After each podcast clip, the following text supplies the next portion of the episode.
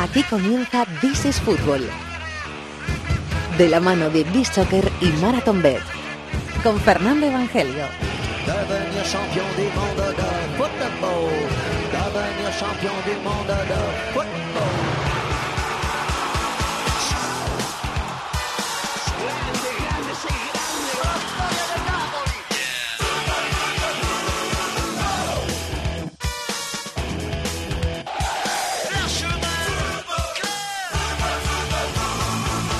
Tal? Bienvenidos al Rincón del Fútbol Internacional en la cadena COPE. This is Fútbol capítulo número 320 con el Real Madrid ya metido en cuartos de final de la Champions y esperando el sorteo del próximo viernes a mediodía en la ciudad de Nyon, en Suiza. Es turno para el Sevilla, que va a jugar, va a visitar al Manchester United en Old Trafford el próximo martes y para el Barça, que va a te- intentar superar o va a defender, según como se vea, ese 1-1 conseguido en Stamford Bridge en el Camp Nou el próximo miércoles. Así que tenemos a tres equipos españoles en la Champions buscando los cuartos de final. Dos equipos españoles, uno lo tiene bastante más fácil que el otro, el Atlético de Madrid y el Atlético de Bilbao, buscando también los cuartos de final de la Europa League, cuyo sorteo es el viernes a la una de la tarde. Y muchas cosas girando en torno al planeta fútbol y girando en torno a cosas que no nos gustaría contar. Está bastante revuelto el fútbol europeo últimamente y ayer, sobre todo este domingo, vimos imágenes muy graves que luego vamos a intentar descifrar en el fútbol griego, en el PAOK AEK de Atenas. ¿Qué tal David de la Peña? Muy buenas, ¿cómo estás? Muy buenas, Fer. Está también Chato en la producción, está Bravo en la dirección técnica. Aquí arranca, enseguida lo hace el rincón del fútbol internacional en COPE, que se llama This is Football.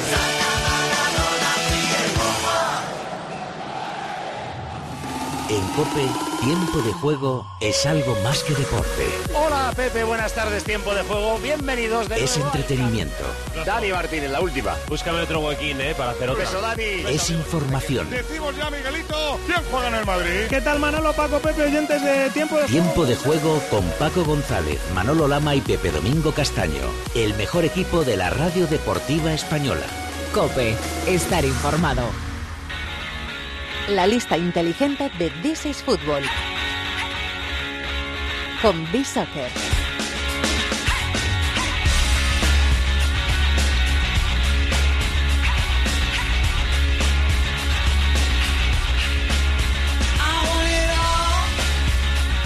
Vamos hasta Málaga, la capital de la Costa del Sol, donde me han dicho que, bueno, nos habían dicho los compañeros, eh, que había llovido en los últimos días bastante. Hola, Quique Salvatierra, muy buenas.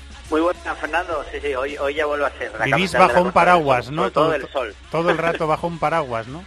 Sí, pero ya no, ¿eh? Ya, ya volvemos Ah, ya no a ser la, Ah, vale, la vale. capital de- del sol, ¿eh?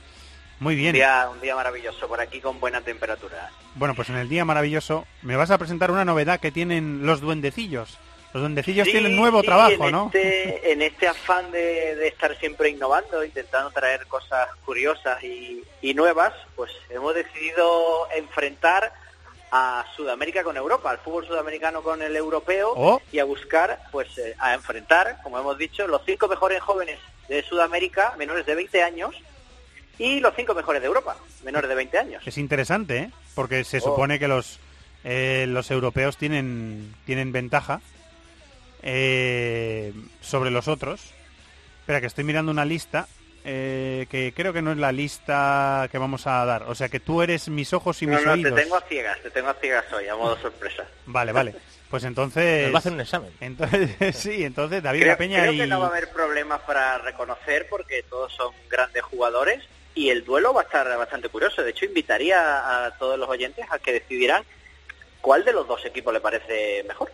Bueno, venga, pues eh, procede Pues- y nosotros te seguimos, compañero. Allá vamos, si te parece empezamos por los cinco sudamericanos Sí. y entre esos cinco están Richarlison, el jugador del Watford, Ah, qué bueno. Un jugador de banda izquierda. Banda izquierda, ¿no, David? Sí, que ha metido izquierda, goles. pero es diestro. Ah, es diestro, sí. tiene muy buena zancada, va bien por arriba, es muy explosivo. Yo creo que empezó mejor la temporada de lo que está ahora mismo. Exacto, sí iba a decir. ¿eh? Sí. Tuvo un gran arranque, una gran Sí. presentación en la Premier y ahora es verdad que Watford también tuvo una, una rachilla de diluirse un poco, hasta llegó a cambiar de entrenador, pero pero esa primera impresión yo creo que todavía dura y hay, hay buenas situaciones sobre él. Está entrenando Javi Gracia, a Sí. Richarlison. A mí me gusta, es un jugador, sobre todo que eh, a pesar de ser joven, se le ve físicamente, físicamente ya con, formado para competir en, Hecho, sí. en Europa. En la Premier, que además Sí, es que es muy- físicamente muy, dura, sí, sí. campeonato muy exigente. Y él ahí consigue sobrevivir bastante bien. Seguimos, Quique. Pues seguimos con uno que creo que hay poco que decir, Gabriel Jesús, el delantero del Manchester City. Oh, convocado hoy por Tite para eh, los amistosos previos que tienen contra Rusia y contra Alemania la selección brasileña. Bueno, si no pasa nada extraño, va a ser el delantero titular Sí. de Brasil en el. Mundial. Es, es verdad que, no sé si está Firmino porque no he visto la lista. Sí, sí, Firmino está. sí, evidentemente. Firmino está en la lista. Ahora mismo yo creo Y parte como suplente Sí, en teoría. está- es que está muy bien. Firmino. Lo que pasa que yo Esa creo... duda va a ser buena, ¿eh? Sí, va a ser buena, pero yo creo que como los que le acompañan son Coutinho y Neymar, es mejor Gabriel Jesús. Para, igual que te digo que para el Liverpool es mejor Firmino, para Brasil yo creo que es mejor un, un 9 más, más de rellenar el área y de ser más vertical, porque al final los dos que le acompañan son jugadores que son medias puntas, son de pedir el, balón al pie, así que sería lógico... También luego se mueven mucho, Jesús- ¿eh? Gabriel Jesús Sí, viene a la izquierda, sí, sí, Neymar y aprovecha puede- ese espacio. Sí, lo que pasa que al final yo creo que Gabriel Jesús es más perfil 9 que, que Firmino. Que Firmino, sí. Firmino es un todocampista Sí, casi, sí, ¿no? sí. a veces, ¿no? Sí. Más que un delantero. Eh, bueno, ¿el tercero quién es? Pues mira, vamos de convocado a convocado y creo que debe ser uno de los hombres más felices del planeta día- en el día de hoy, Lautaro Martínez. Hombre, Lautaro. Hemos hablado mucho de Lautaro en, en el programa las últimas semanas, ¿eh? Con razón, claro. se Lo Sí, está ganando. lo que yo no sé si en esta lista, eh, porque ha metido gente local, del torneo local, porque por ejemplo a mí sinceramente me sorprende que eh, Lautaro esté por delante de Icardi o de Dybala, por ejemplo, que no está en la lista. O sea, en Sí, cualquier- está, está probando, Sí, ¿no? yo creo que sí. En cualquier caso es un jugador con una Premio- proyección premio tremenda. prueba. Sí, sí, sí, sí. Premio prueba, es verdad. Son Sí. la- en las dos cosas, Sí. sí, merecido, merecido, sí. ¿El siguiente? El siguiente es algo más desconocido, pero ya está dando su nombre a conocer. Se trata de Nico Benedetti, de Deportivo Cali, Benedetti. Benedetti de Deportivo Cali. Colombiano. No es que me haya vuelto yo tonto, que también. Es que estoy buscándolo. Benedetti de Deportivo Cali, 20 Ah. años, media punta. Muy asentado ¿eh? ya en la liga colombiana, muy buena cuatro pinta. años, sí. Es, es un jugador al que conoces y sigues de cerca la liga colombiana, entiendo, ¿no? Porque tampoco es que a mí no me suena a nivel internacional No, convocado no. contrado. Convocado todavía no. Pues bueno, uno No, no, siempre está apetece, llamando a las puertas de la absoluta, pero todavía sorprendería mucho ahora mismo que fuera al Mundial. ¿eh? Si aparece entre los duendes, eh, Sí, sí, sí. por algo yo será, ya- ¿eh? Hay que yo- apuntarlo, ¿eh? ya- Hay que no, no, apuntarlo. yo ya lo tengo apuntado. De-. Mira, lo voy a apuntar. Sí. Nicolás Benedetti Roa, este chico colombiano. Y el último, el último y por un lado. en esa quinta plaza se ha colado el Cucho Hernández, Hombre, del Huesca. el Cucho. Eh, que claro, el mérito de esto hay que dárselo a Petón, que es el administrador del Huesca, el factotum del Huesca y el que... Y al bueno, Watford, ¿eh? ti- Tiene a gente trabajando para él, pero que tiene Sí. buen ojo Petón para los futbolistas, ¿eh? Sí, y bueno, como dice Al aquí, que también claro. el, el Watford que tiene controlados un montón de jugadores. Yo al Huesca no le sigo, a- no sigo la segunda división con regularidad, pero quien la sigue habla auténticas maravillas. Sí, dicen de- que se está este saliendo chico, o por sea todos que- los lados, sí. habrá que estar muy atento. Un Cucho Hernández, así que... Bueno, le seguimos la pista. Eh, seguimos, ahora hay Pues- el otro lado, ¿no? Sí, cerramos Sudamérica con dos suplentitos que hemos colado Ah, vale, rápidamente. vale, vale, Son perfecto. dos venezolanos, Soteldo y Fariñez, este portero que consiguió Sí. dejar la portería cero entre Wilker varios de los Fariñez, grandes delanteros. Wilker Fariñez es buenísimo. Sí, sí, o sea, Muy bueno. buenísimo. lo- lo- desde luego lo que le hemos visto en eliminatorias Muy joven. de verdad ha, ha llamado muchísimo la atención. Y no es eh, portero alto, cuadrado. No, es, es un jugador muy explosivo, llama mucha atención ágil. por la agilidad. Más la- ágil. Sí, sí, sí. Pero no es el tipo de el típico portero eh, pinta de portero moderno, Sí, metro sí, sí. noventa y cuerpón con espaldas anchas. No, no, no es así, pero lo suple con mucha agilidad. Tiene mucha agilidad, Fariñez. Eh, y has dicho Fariñez, ¿sí? ¿Cuál es el otro? Y Soteldo, Soteldo, Y Soteldo, jugador perdón, de la sí. Universidad de Chile. So- Soteldo, la U de Se Chile. ha hablado un poco de su, de su peso en este inicio de temporada, porque ha sido uno de los fichajes estrella de, de universidad, pero ya ha dejado varias asistencias, algún que otro golito más interesante. Cedido por Guachipato, estoy leyendo aquí. Que está Jefferson Soteldo, que ha sido internacional con la absoluta venezolana, que no, no va al Mundial, Venezuela. Está preparando la siguiente cita.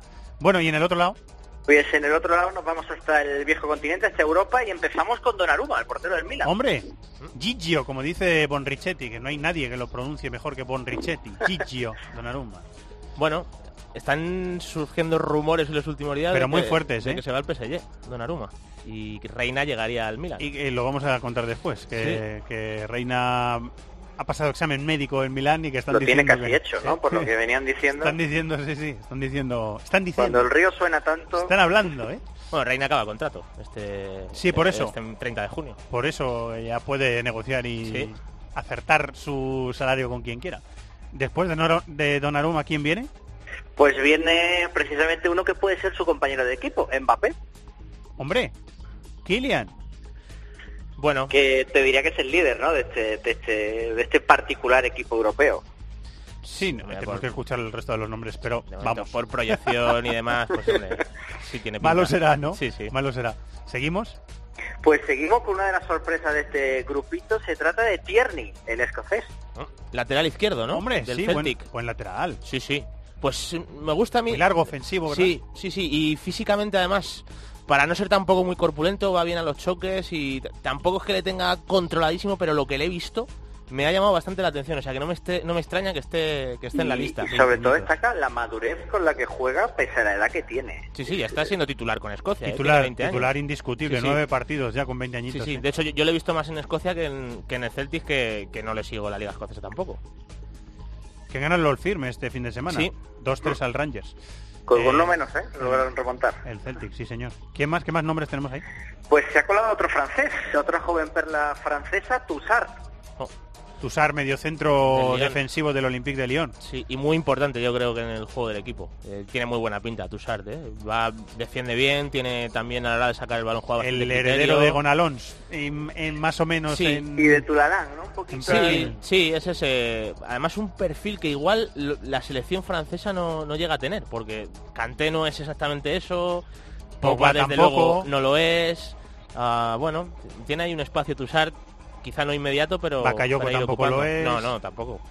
No sé, yo creo, o sea, digamos un pivote defensivo, pero con capacidad para, dar el primer pase. Que yo creo que eso a Francia le puede faltar. Y, hombre, no creo que le llegue para estar en el Mundial, porque es muy jovencito. Ha jugado, y... Ca- ha jugado Cabay en otros Sí. tiempos en esa posición, Sí. que juega en el Crystal Palace ahí, pero ha desaparecido. Sí, y es que tampoco está siendo siempre titular con el Crystal Palace, ¿eh? Cabal. Por eso que ha desaparecido de la... O sea de la que sí, bueno, pues me gusta también Tussart. lista. ¿Y el siguiente quién es? Pues el siguiente es uno que viene de dar una auténtica exhibición en la Premier, Marcus Rashford. Hombre, Rashford, doblete contra el Liverpool. Sí. Enseguida vamos a hablar de él. Rashford que ha sido ha habido una polémica ahí entre Mourinho y Fran de Boer, no sé si la habéis visto porque llegó a decir pues dijo hace unos días Fran de Boer algo así como que Rashford a lo mejor no es el mejor, o sea, Mourinho no es el mejor entrenador para Para dar sacarle el para mejor sacarle el partido. mejor partido a Rashford y ha Como diciendo, yo sería un buen... Sí, y ha, y ha- y ha contestado, ha contestado Mourinho algo así, eh, le ha dicho, bueno, con él aprendería a perder porque es el peor entrenador de la historia de la Premier League, porque jugó siete partidos y perdió los O siete. sea, cuando Mourinho suelta un mamporro, sí, es- no, no es, que no es con un ¿eh? no, no, El amigo Frank No. se la ha puesto votando, el Sí, amigo Frank. Sí, la verdad que la verdad es que se lo ha puesto muy fácil. el- A Mourinho encima. Guas te diría que Rashford ha nacido, ¿eh? que lo Sí. viene repitiendo mucho. Sí, es verdad. que también el, el primer gol del otro día contra el Liverpool es, Espectacular. es un es, Es exuberancia es una pura. maravilla. o Pobre sea, Alexander Arnold, Sí, ¿verdad? pero, pero, o sea, yo creo que el regate se lo hace al 99% de los defensas. Sí, porque lo hace ser. tan bien y luego la pega tan bien. Y luego encima eh, marca el segundo. Hace goles importantes este chico. Es que hace goles en contra el Manchester City, ha hecho goles. en- joder, partidos Sí, importantísimos. tiene mucha personalidad. y bueno, vamos a ver si consigue asentarse. Es verdad que la llegada de Alexis se lo ha puesto un poco más difícil. Claro, no tiene el puesto asegurado Claro, y eso está pero bueno, que es, pelear es muy buen jugador. sí. Terminamos, Quique. Pues terminamos con los dos suplentes europeos, que además son los dos españoles. Uno es Aarón, el lateral del español, y el otro es Oyarzábal. Aaron y Oyarzábal. De la Real Sociedad. Buenos Bueno, suplentes. Sí, sí. Sí, sí. Pues la lista, nos ha gustado la lista, Sí, ¿eh? sí, me ha gustado mucho. Nos ha gustado la Cada lista. día nos, mejor, cada día mejor. Y No soy... sé si alguno se moja con decir quién, quién ganaría en esta, en esta batalla. Hombre, Sí. Yo, me creo que los los europeos, europeos, ¿no? Sí, sí, yo creo que los ¿Sí? europeos. Yo diría que sí. Yo apostaría por los sudamericanos, ¿eh? sí. lo sabíamos. Y nos gusta, y nos gusta, porque así hay diferencia, divergencia de opiniones. Compañero, que vaya bien la semana de Champions. Muchas gracias. Igualmente, un abrazo.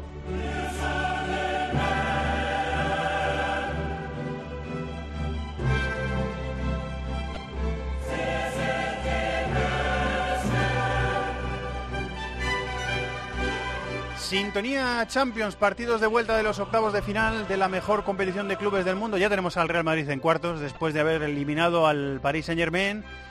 luego hablamos de eso también en el Cibercafé y esta semana lo buscan otros dos equipos españoles. Buscan los cuartos el Barça que recibe en el Camp Nou al Chelsea tras el 1-1 de la ida y el Sevilla tiene que eh, ganar al Manchester United o empatar con goles en Old Trafford. Hola Maldini Plus, muy buenas, ¿cómo estás? Hola, ¿qué tal? Muy buenas. Viene- Fernando, aquí estamos. Viene el equipo de Mourinho de ganar un clásico contra el Liverpool, que el Manchester y el Liverpool son los que más títulos de liga tienen, o sea, es un clásico clásico. Sí, yo creo que es el gran... Hay mucha gente que no está de acuerdo con que es el gran clásico inglés. Yo creo que, desde luego, el, el Los gran más clásico- jóvenes a lo mejor, ¿no? Sí, pero el gran clásico de, para mí, yo desde que conozco el fútbol, que ya, ya ha llovido, que soy bastante mayor, para mí sí que lo es.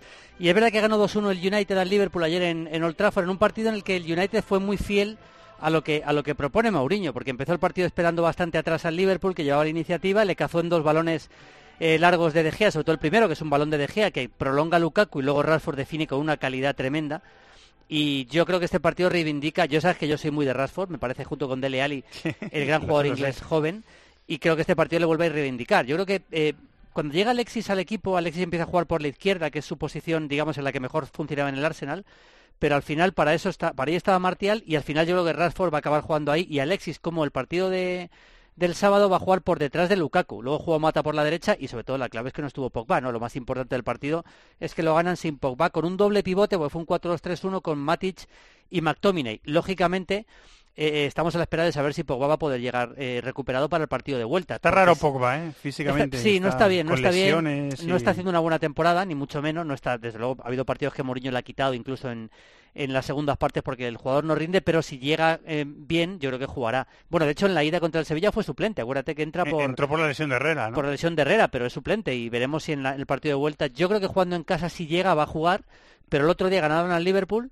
con sin Pogba y con un nuevo esquema, con un 4-2-3-1. O sea que vamos a ver qué, qué, qué hace Mou- Mourinho. La lesión de Herrera, Julio, que es, es un problema para el United, porque claro, contra el Sevilla ya va a tener que dominar el partido, ya no va a valer el guion de, de la victoria contra el Liverpool, ¿no? Sí, va a tener claro. que ser un guion distinto, ¿no? Contra el Sevilla tiene que, por un lado, asumir un poquito más de riesgo, tiene que ganar el partido, pero, pero, pero sin volverse loco, porque un gol del Sevilla le complicaba bastante, lógicamente, porque ya no le valdría el empate para, para ir a la prórroga, pero sí creo que tiene que cambiar un poco lo que hizo en Sevilla, tiene que intentar dominar, eh, o por lo menos ser un poquito más valiente de lo que fue en Sevilla, y yo creo que lo va a ser. Yo, yo sinceramente, sigo pensando que es favorito del Manchester United, aunque no está bien el equipo, no me, no me convence a mí este United, pero creo que si a un partido en casa con lo que se está jugando y tal y como está el Sevilla, que tampoco esté realmente una- de maravilla, el otro día lo vimos contra el Valencia, yo sí le considero favorito al Manchester United. Hay, hay unas cuantas diferencias eh, respecto al partido de Sevilla con el partido del, del Liverpool, que en Sevilla el equipo no defendió nada bien porque De Gea fue el héroe y Sí, le llegaron sí, un sí. montón.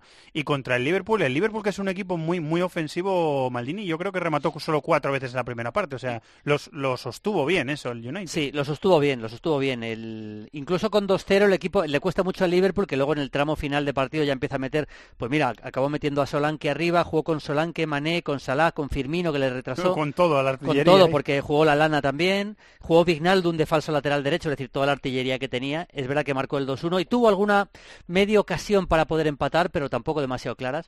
Así que sí, sí que es verdad que el- ya sabes que Mourinho, por lo menos yo siempre lo comento, y yo estás de acuerdo, que es, es especialista en anular las virtudes de los rivales. Y una- Contrarrestar, ¿no? Claro, y una vez más lo hizo contra el contra el Liverpool y lo hizo bien, porque la verdad es que el Liverpool estaba no se parecía a sí mismo, digamos, ¿no?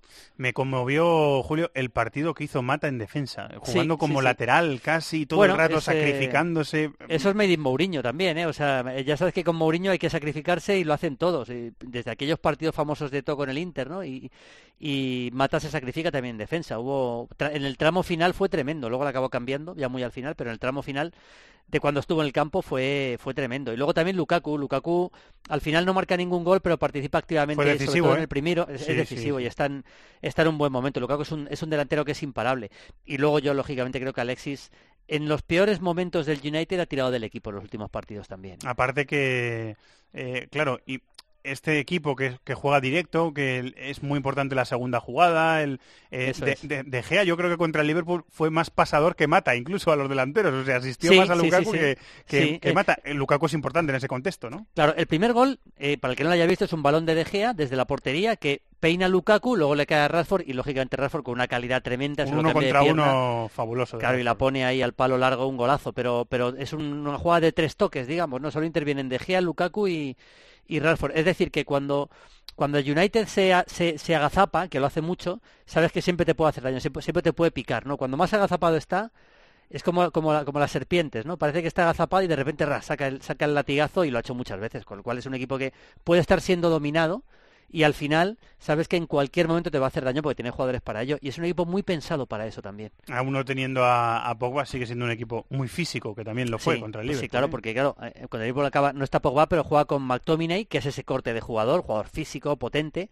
trabajador, y luego Matic, ¿no? Que, que es un poco el, el paradigma del, del jugador físico para esa posición, con lo cual sí es verdad que no tuvo... Es muy importante la vuelta de Bailey, me parece a mí, ¿eh? el, el central, porque creo que es un jugador que, que a veces arriesga demasiado porque confía mucho en su calidad, pero, pero y en su velocidad en corto, pero yo creo que para como Defensa central rápido, ¿no? Sí, muy rápido. Tal y como están los centrales, como está Jones, que está horroroso, y a mí no me convence como está Smalling, creo que la vuelta de Bailey es fundamental. Sí, ya lo puso. Contra el Sí, sí, Liverpool fue contra el titular. Liverpool jugó, Tuvo mala en- suerte en el gol en propia puerta, que eso es una Sí, bueno, pero eso es mala suerte, sí. En el partido de Sevilla jugó Lindelof, acuérdate, con Smalling, y Estuvo es mal. verdad que no recibieron ningún gol, pero a mí, a mí es un Estuvo equipo mal. que con, es- con esa pareja de centrales me parece bastante, bastante vulnerable. defensa contra el Sevilla estuvo bastante mal. Lo ves, Sí, pasando, lo ves pasándolo mal al Sevilla durante tramos, es lo normal, sería lo normal, ¿no? Sí, o sea, yo creo que el Sevilla va a pasarlo mal durante tramos, va a tener opciones durante otros tramos también, lo creo, porque el United es un equipo que eh, va a haber tramos en los que en los que va a esperar atrás y el Sevilla tiene calidad para hacer daño, pero sí que veo un partido de, de dificultad para el Sevilla. Lo bueno que tiene el empate a cero, dentro de que lógicamente es es un resultado que es aceptable, eh, es que en cualquier momento haciendo un gol el Sevilla está en la eliminatoria, porque incluso vas perdiendo 2-0, haces un gol y tienes ya al United prácticamente ahí al, al borde de la eliminación, ¿no? O sea que yo creo que el, el- el Sevilla tiene bastantes opciones, pero vamos. El Sevilla, es verdad que no está bien el equipo de Montela, No. pero claro, le vimos a- hacer un, un, eh, tal gran partido contra el, contra el United Sí, en la sí, ida sí. que, bueno, por lo menos hay esperanzas. hay Probablemente fue... Bueno, aquí se puede ver la botella medio vacía y medio llena. Siempre... O sea, eh, dice, hizo un partidazo y no, le fue, y no fue capaz de meterle un gol, ¿no? Al, Es al verdad, Manchester también- United. también. Seguramente hizo, hizo... Yo no tengo aquí ahora mismo en la cabeza todos los partidos del Sevilla en la temporada, pero desde luego uno de los tres o cuatro mejores, seguro. Puede ser, sí, sí. Y no le pudo ganar, no le pudo hacer ningún gol. Le creo alguna ocasión, pero claro, también dejé a... También dejé a cuenta, tienes, De tienes Gea un gran portero inmenso. y eso, eso también, eso también cuenta. Eh, tiene que hacer el Sevilla un partido casi perfecto, yo creo, para pasar, pero las opciones de, pero si lo hace, le veo bastantes opciones. Lo contaremos el martes en tiempo de juego que Vaya tenéis en- semanita que tenemos, ¿eh? y Sí, luego sí, el miércoles, El, el, miércoles el Barça Chelsea. Barça Chelsea que va a ser otro partidazo y, ta- y también te esperamos aquí. Hombre, claro. ¿Qué tenéis en Fiore Maldini esta semana? Tenemos una, una entrevista con Roy Mackay muy bonita. Hemos estado Ah, con bueno. Mackay, que, bueno, por supuesto, Zaragoza Deportivo y luego en el Bayern de Múnich. Fue bota de oro jugando en el, en el Deportivo de La Coruña. Sí. Y tenemos una entrevista con él que nos habla de su carrera, de lo que es el fútbol holandés, de los problemas que tiene la selección holandesa para rearmarse, que ahora ya acaban de dar la nueva lista con mucha gente joven, como, como Justin Kluivert, por ejemplo. Y bueno, su carrera es, es una, es una, una entrevista muy, muy interesante. Vamos a analizar eh, en nuestro once holandés de la historia, vamos a hablar de, de Dennis Bergkamp, de Clarence Seedorf también, de Van der Sar vamos a hablar también, de Van Hanegem. Y luego tenemos un partido inédito en España muy bonito del Ajax de los 70, que a veces es más complicado poner partidos que no hemos puesto, pero lo seguimos consiguiendo. Qué que bueno. es eh, Ajax-Marsella de la temporada 71-72 con dos goles de Cruyff, el gran Ajax de Kovacs, antes de marcharse Cruyff. Es un partido muy, muy interesante porque también apetece mucho ver a Skoblar en el Olympique de Marsella. Es un partido de Copa Europa jugado en Ámsterdam, que en España no se vio, pero que tenemos una copia perfecta del partido completo. Esas perlitas que siempre Esas perlitas que siempre nos ¿eh? gustan. Sí, señor, pues lo, lo paladearemos como siempre. Vale. Muchas gracias, maestro. Nos vemos el martes y el miércoles, crack. Sí, señor, aquí nos vemos. Un abrazo. Hasta luego.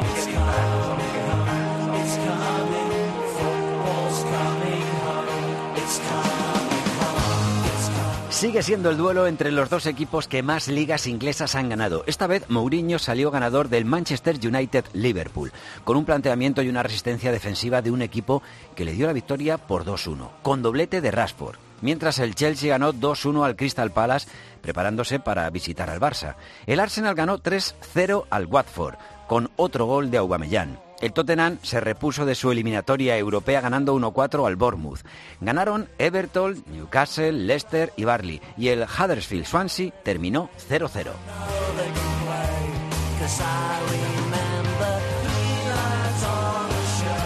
Así quedó la película de la Liga Inglesa este fin de semana. Hay un compromiso señalado en rojo esta semana para los equipos ingleses. Bueno, hay, hay más de uno. Y además, eh, doble enfrentamiento eh, británico-español. Pero sobre todo estaremos pendientes del partido del Camp Nou. Eh, ya hemos hablado del Manchester United y ahora hay que hablar del Chelsea. Hola, Guillem Balaguer, Inglaterra. Muy buenas, compañero. ¿Cómo estás? ¿Qué ¿Qué hay, Fernando? ¿Todo bien? Pues y me acuerdo eh, mucho de ti cuando leo informaciones de- del Chelsea, del futuro de Conte, de los posibles sustitutos, de movimientos de banquillo. Me acuerdo de una frase que has pronunciado tú en este programa varias veces, que has dicho, los proyectos de Conte desgastan mucho. Es un entrenador que desgasta mucho y los jugadores no van a aguantar mucho con él. Bueno, pues siempre que leo algo sobre el futuro de Conte, siempre me acuerdo de ti. Pues ahora piensa a partir de ahora en, en otro más. Piensa en Ancelotti cuando pienses en él. Porque Ancelotti te contará que le conoce bien, que Conte está, eh, iba a decir loco, no es exactamente la palabra, chalado tampoco, pero tiene ese, ese punto de intensidad por encima de lo habitual. Bueno, ponerlo puede, puede estar relacionado con la locura también, no pasa nada. O sea, todos lo tenemos, no, no, ¿no? no, no, puede ser. Tiene, tiene un punto, tiene un punto diferente y eh, lo estaba comentando en, pe- en pequeño comité últimamente Ancelotti también y que nadie le extrañe que lógicamente todas esas cosas acaben con, con un movimiento en los banquillos, es lógico.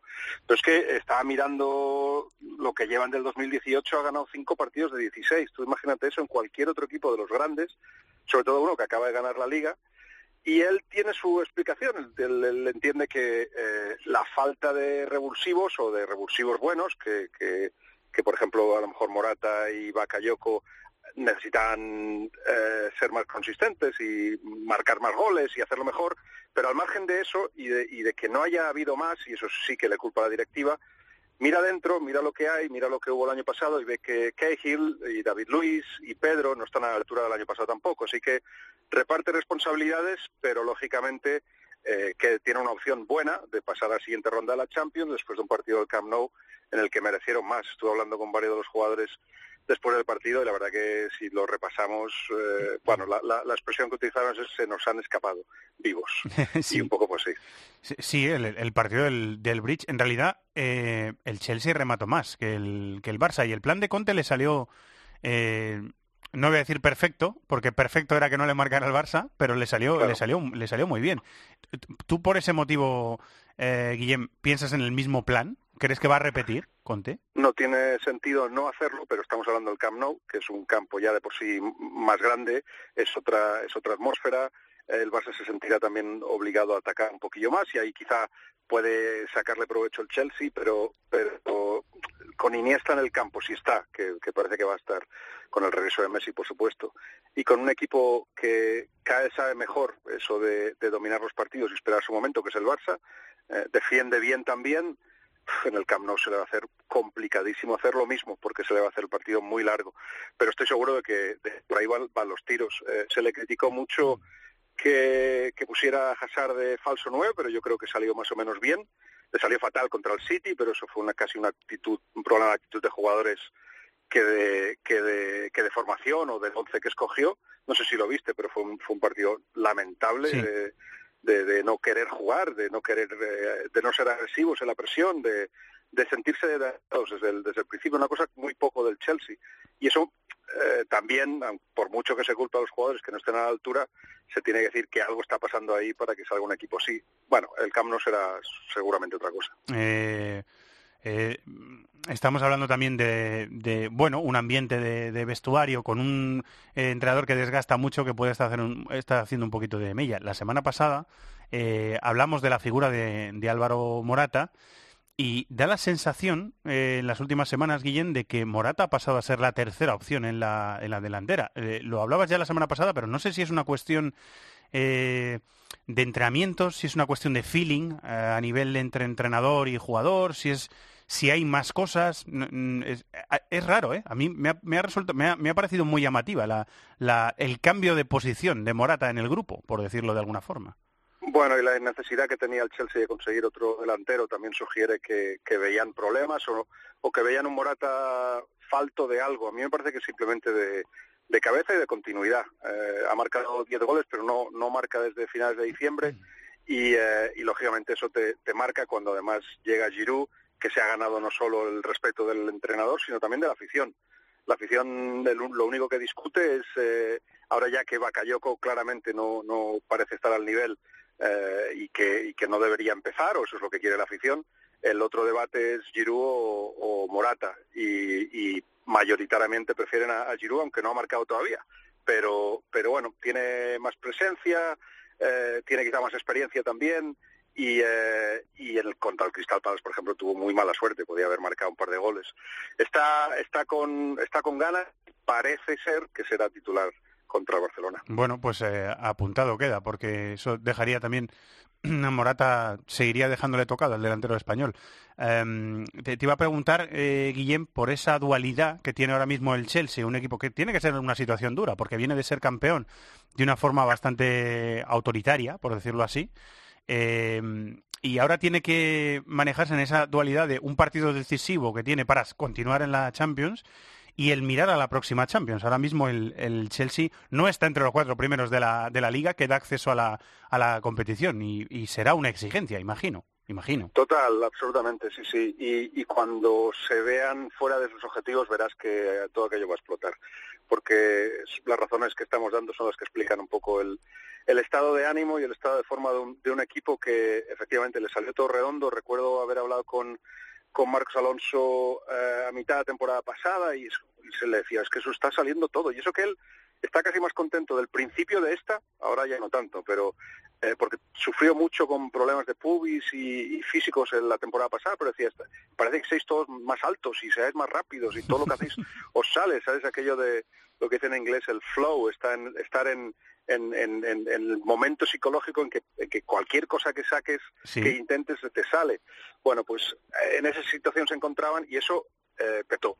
Eh, petó y ahora mismo le está costando muchísimo sacar los partidos adelante. Contra el Crystal Palace podían haber sido sorprendidos al final después de llevar un 2 a 0. Contra el Manchester City, como, como decíamos, fue una, una actitud lamentable y están escogiendo los momentos. Los momentos son claros, los momentos es intentar acabar entre los cuatro primeros, lógicamente, pero bueno, pasar a los cuartos de la Champions como que te medio salva la temporada. Pero aún así, bueno, se habla del futuro de SES, del futuro de Morata, se habla de, de quizá vayan a por se habla del futuro de, de, eh, de, Conte y hoy ayer mismo Frank Lampard hablando de, de su tenía que decir que hay tanta confusión sobre el futuro que es imposible estar a gusto en el presente.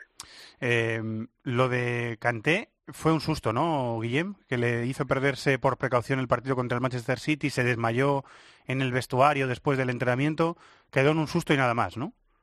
Y nada más. Eh, el, el caso es, hay que ir, estoy estudiando a fondo y hablando con muchos doctores de de algunas de las cosas que están pasando en, el fútbol y lo de la vida y alguna cosa más y, y, hay que hay que estar muy pendientes de las cosas que pasan pero pero una cosa que sí tiene el Chelsea es es que tiene un buen doctor eh, a cargo de los servicios médicos Paco Biosca eh, un viejo conocido nuestro y que y que bueno sabe hacer las cosas y que además es muy consciente de que cualquier síntoma de cualquier tipo eh, cualquier mareo tiene que ser informado porque si no, eh, no se recibe toda la información necesaria para estar pendiente de cualquier otra cosa. Pero, eh, no, en este caso simplemente fue, fue algo alimenticio, algo no sé bien exactamente el qué, pero están, eh, están convencidos de que no, no, va, no va más allá y está para el partido. Bueno, si se quedan tranquilos, nosotros también.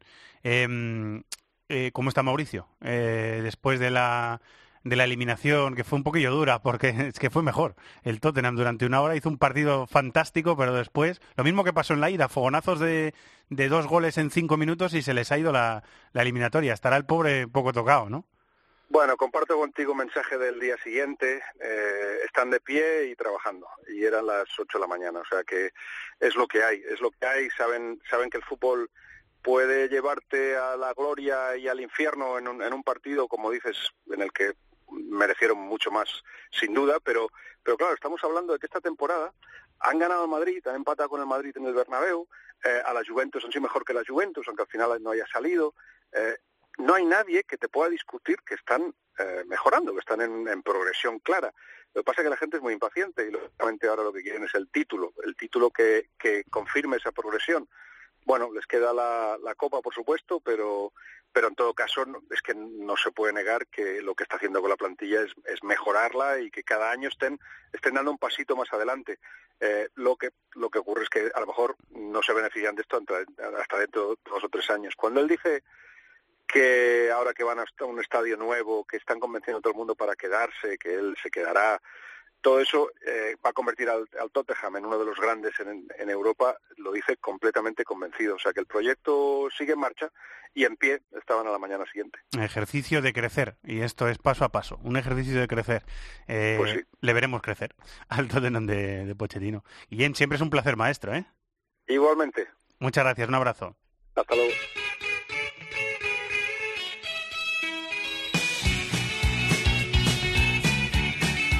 Pasión por el fútbol internacional. This is Fútbol en COPE.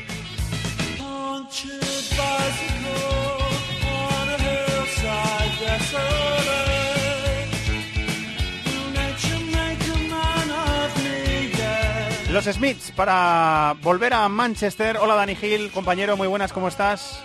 ¿Qué tal, Fernando? Muy buenas. Siguiendo atentamente la evolución del Manchester United, rival del Sevilla en esta Champions, haciendo un marcaje de cerca a los hombres de Mourinho y a Mourinho. Enseguida le escuchamos en rueda de prensa, Dani, pero te voy a eh, preguntar por dos lesionados, dos hombres que le vendrían muy bien al equipo de Mourinho en esta eliminatoria, eh, que fueron protagonistas en la ida por diferentes motivos. Herrera lo, le forzaron y se, y se rompió. Tú ya habías dicho, estaba muy tocado, estaba muy tocado. Bueno, pues le forzó Sí.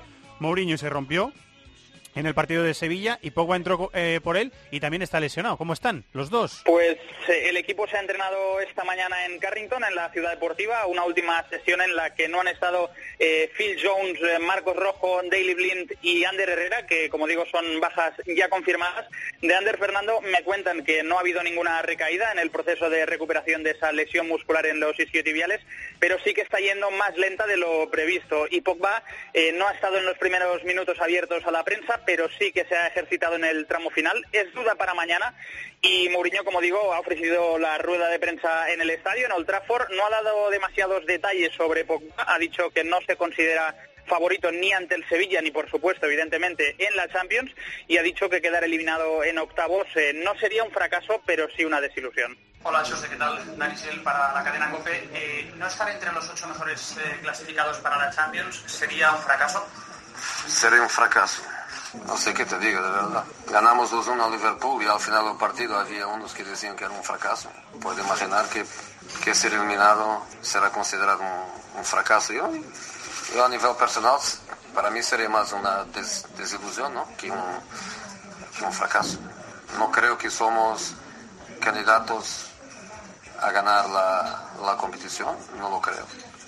Pero cuando empatas fuera, a pesar de que es un 0-0 y un 0-0 es un, un, resultado que no es especialmente bueno, pero decidir una, una eliminatoria aquí en nuestra casa, en un partido en que tenemos que ganar, no tenemos que ganar por 3, por 4, por 5, tenemos que ganar 1-0, 2-1, 5-4, 8-7.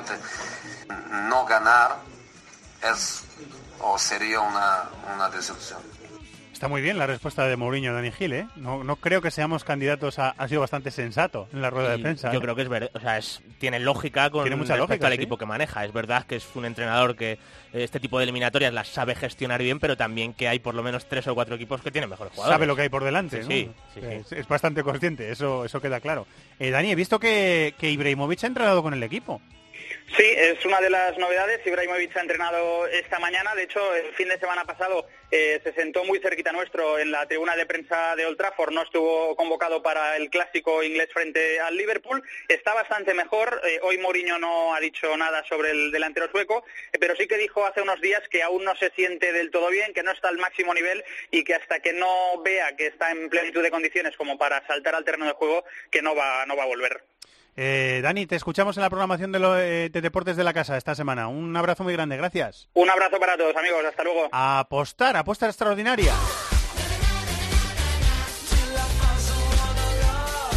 Apuesta extraordinaria de la Champions en los dos partidos que tenemos destacados con equipos españoles en la competición de clubes más grande del mundo con Marathon Bet.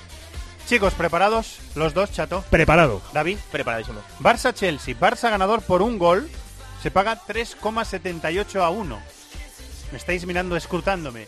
Es que yo creo que el Barça va a ganar más sobrado que el ¿Ah, sí? Pero bueno, tú eres el que sabe bueno, esto. Bueno, no te creas. Yo te digo que yo he apostado a que el Barça gana los dos tiempos, que se paga 3,26 a 1. Eso no está mal. Yo voy a arriesgar otra vez. Luego, ¿por qué? Porque luego, luego voy a ir un poco a la defensiva. David Vale. arriesgando. Sí, Vale. sí, sí. Sí, bueno, eh, mete un gol, luego se echa atrás. Claro, Sí, sí, exacto. Yo digo que el Barça va a ganar el partido después de ir perdiendo. Que se sea, paga, remontando. Que va a remontar. Que se paga a 7 euros. Uy, esa, es jugosa, ¿eh? Sí. Es arriesgada, Yo pero es no, jugosa. es arriesgado para mi corazón. sobre. Sí. Yo creo que puede pasar, o sea, le dan un golpecito al Barça y luego tiene mejor equipo y lo remonta. Y enseguida enseñamos, eh, bueno, enseñamos, escuchamos la supercuota que tiene Marathon Bet para este Barça Chelsea, pero vamos a apostar al Manchester United Sevilla. Anota un jugador suplente. ¿Qué os parece, amigos? uy, qué bueno. 3,78 a 1. Qué Se bueno. paga, igual que la otra cuota. La- las cuotas, por supuesto, ahora eh, son unas que estamos grabando, luego pueden cambiar, claro, pero ahora mismo 3,78 a 1. Pues yo voy a apostar a que el partido, los 90 minutos, acaban en empate.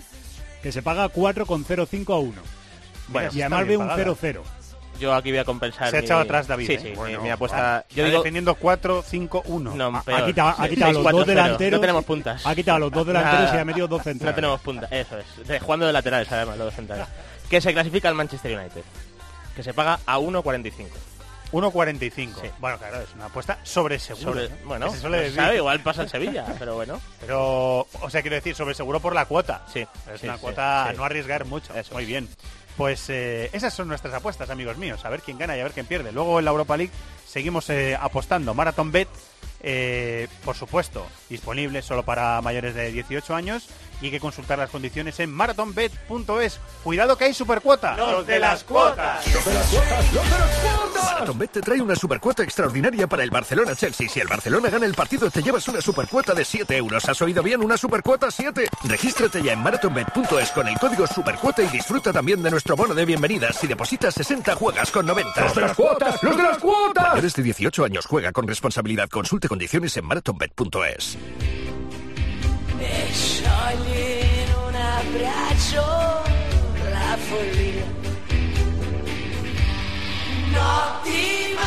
Por primera vez en esta liga, el campeón de Italia se colocó como líder en solitario.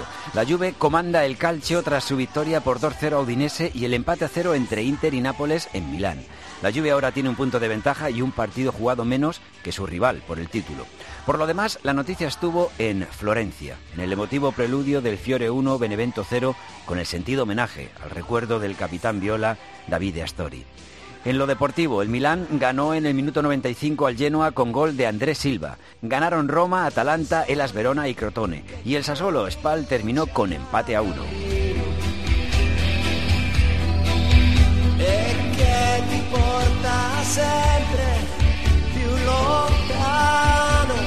Muy emocionantes las imágenes de, de Florencia, ¿eh, David? Vi que viste el partido Sí, sí. y... Bueno, o sea, más o menos esperas que pueda ser así, pero cuando lo estás viendo y, y luego además, que hombre, el- el- la relación de la afición con el equipo yo creo que lleva varios años un poco no sé, Tocada. distante, a lo mejor, ¿no? Por todo el tema de que y más en la última etapa que los hermanos de la Valle pues un poco se han distanciado también, el, el tema de que el ayuntamiento no da permiso para construir un nuevo estadio, yo creo que que bueno, todo eso se olvidó un ratito en, eh, en la previa del encuentro y, y ya desde que salieron los jugadores, que generalmente salen con el himno y hay un ambiente más festivo, desde ese momento en el que había mucho silencio y, y estaba el, el estadio a reventar contra el Benevento, que desde luego fue noticia y todo lo que se vivió bueno, fue muy emocionante y, y yo creo que fue un momento tristemente para recordar, pero para hacerlo en cualquier Le mandamos otro abrazo a Simone Ferrali, ¿eh? nuestro oyente que la semana pasada pasó por aquí y el hombre hizo el esfuerzo de, de, eh, sobreponerse un poquito a esa emoción y contarnos un poquito las sensaciones que había tenido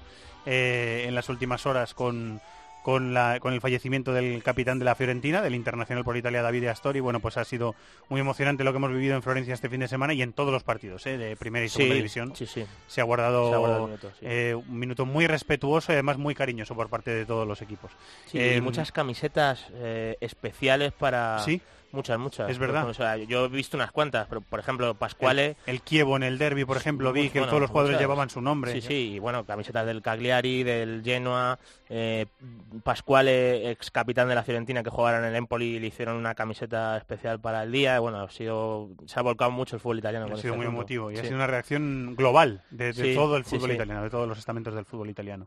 Eh, fútbol italiano que va a estar muy pendiente esta semana de lo que haga eh, otro representante suyo, que es la Roma. La Sí. Roma tiene que remontar un 2-1 contra el Shakhtar, le vale un 1-0 al equipo de, de Monchi. ¿Cómo lo ves, David? Antes de... Buena pregunta, ¿no? Sí, yo, bueno, eh, el partido de ida, desde luego, eh, lo mejor que se pudo llevar la Roma es que la eliminatoria está muy abierta, porque yo creo que en la segunda parte, de verdad, el Shakhtar... Fue si muy hubiese- buena la segunda parte Si hubiese Shakhtar, ido 4-1 a Roma no hubiese pasado nada.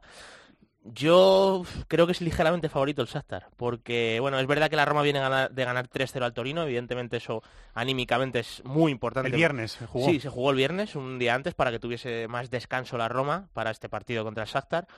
Lo que pasa que este Shakhtar es que arriba tiene, de verdad, cuatro jugadores que de la nada eh, te hacen gol. Y al final la Roma tiene que ir a, a- a marcar, tiene que, aunque sea solo un gol, tiene que adelantar líneas en algún momento del partido. Y ahí, pues los Marlos, Bernard, Tyson, sobre todo, la línea de mediapuntas y Ferreira, que está jugando muy bien. El Chuque Ferreira, que Sí, marcó metiendo un golazo en la ida tremendo, Sí. un gol muy bonito, pues tiene muchísimo potencial eh, el Shakhtar arriba. Bueno, me imagino una eliminatoria igualada, es verdad que eh, la Roma eh, tiene en Allison ahora mismo un argumento competitivo para este tipo de escenarios fantástico y que Seco en las últimas semanas también está muy bien, no jugó el viernes, por cierto, un poquito más de descanso, jugó chic.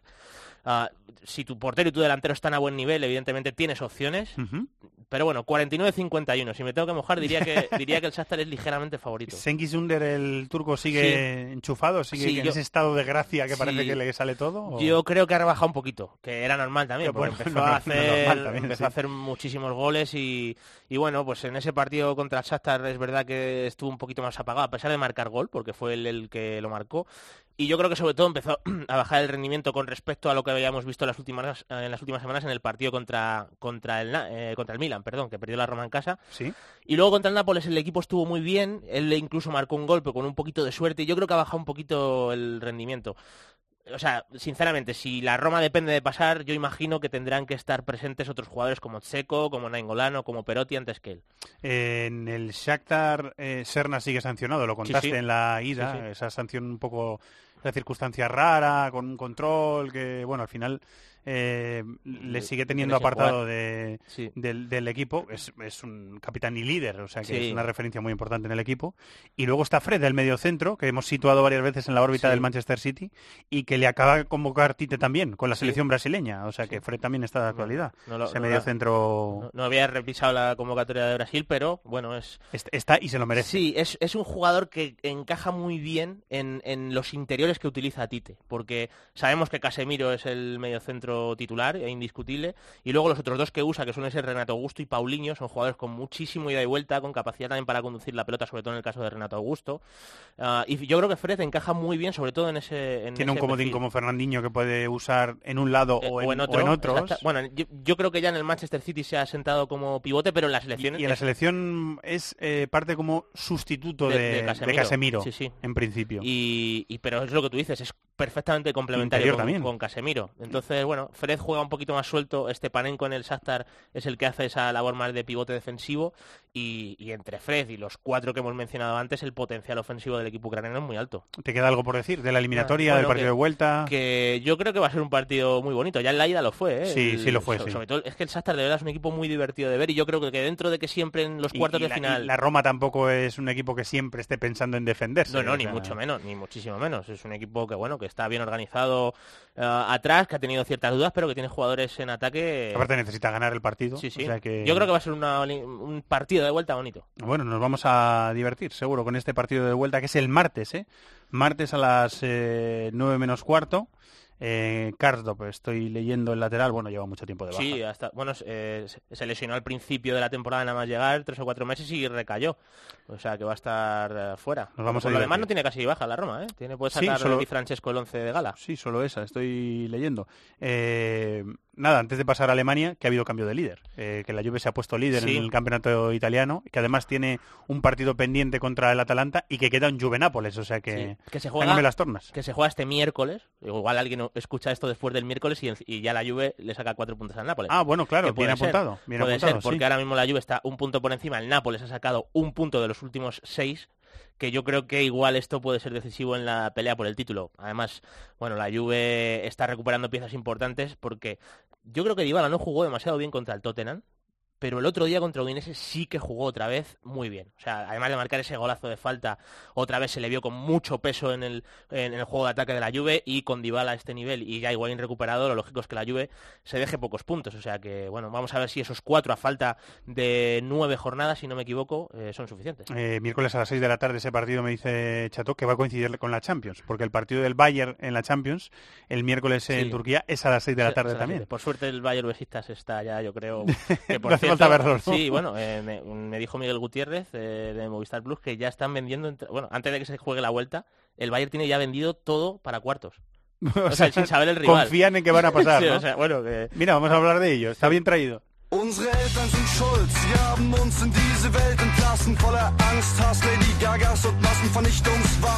El Bayern continúa su paseo y no faltó a la cita de la goleada en casa contra el Hamburgo. Esta vez fue un 6-0, con tres de Lewandowski, que deja al único equipo que no ha bajado a segunda en una situación muy delicada, a siete puntos de la promoción y con amenazas graves a sus futbolistas en el siguiente entrenamiento. En el último suspiro ganó el Dortmund 3-2 al Eintracht de Frankfurt. Ganaron Salke, Augsburgo, Hoffenheim y Leverkusen. Y hubo dos empates sin goles, en el Hertha Friburgo y en el Stuttgart Leipzig. Compañero de marca Alberto Rubio, hola. Hola, muy buenas, ¿qué Eh, es un trámite ya, es eh, lógico. En el estadio del Besiktas, el Vodafone Arena, Besiktas Bayern, 6 de la tarde el miércoles, pero ¿quieres decir algo de este partido, lo que te quede por decir? Que Alberto. como apuntaba David, eh, no me extraña lo que le comentó Miguel Gutiérrez de que el Bayern ya tenga vendido todo para, para cuartos. Eh, bueno, más allá de, de bromas, estoy seguro que el, el Bayern, como todos los partidos, se los va a tomar eh, con una seriedad extrema, por más que Heinkes a buen seguro que introduce algún cambio en el once inicial, eh, porque el partido y la renta invita invita a ello y que me hubiera gustado que la ida no hubiera estado tan estigmatizada por esa expulsión de Domado y Vida al cuarto de hora. Te lo iba a decir, es que lo, lo condicionó absolutamente todo. Esa expulsión de vida fue la que decidió. Sí, para mí un tanto dudosa. O sea, yo, yo creo que Lewandowski... A mí al principio no me pareció. Y luego ya te pareció que sí. Luego fui viendo repeticiones y ya me convencieron, pero no estoy convencido al 100%. Yo- Estoy convencido al 70%. más o Yo al 35. vale. Ah, sí, o sea, tú tienes más dudas. Yo tengo dudas. Yo creo que Lewandowski lo hizo bien, pero eh, claro, al final el árbitro duda y, y bueno, se va a Vida y ahí el partido se acaba. Porque encima, Vida es un jugador muy importante en el Besiktas. Yo me quedé con la idea de que entendía la decisión que había tomado el árbitro, más que a mí me parezca al 100%. En eso estoy totalmente de acuerdo, porque si estás ahí, Lewandowski lo hace bien. Entendía. Y, eso es, o sea, si no hay forma de revisar la jugada en directo. O sea, estás ahí, te pilla, tienes que decidir en dos segundos. Eso, eh, totalmente de acuerdo. Vamos, esa es la sensación que me dio. ¿Algo que, algo que alegar, Alberto?